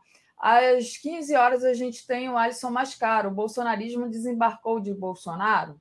Às 16 horas, o Estação Sabiá, com Cultura e Política com Marcos Faustini e Eliane Costa. Às 17 horas, Negacionismos e Resistência, com Christian Dunker e Guilherme Boulos. Às 18 horas, Léo Quadrado. 18h30, o Bônus 247. 22 horas, o Dia em 20 Minutos e às 23 horas a live do Conde. Com isso, Tereza, me despeço aqui. Deixa eu ver só se alguém já enviou aqui alguma coisa que eu não tivesse lido, mas acho que não.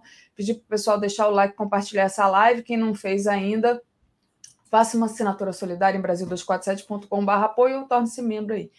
É isso, isso Tereza, encerro aqui. A live ajuda muito também a, né, a difundir isso. nosso trabalho. Obrigada a todos, obrigada, Daphne. Obrigada, boa, boa semana. Boa semana, e um bom começo de agosto. Que não seja mês de desgosto. Isso aí. Beijo, Tereza. Valeu. Beijo.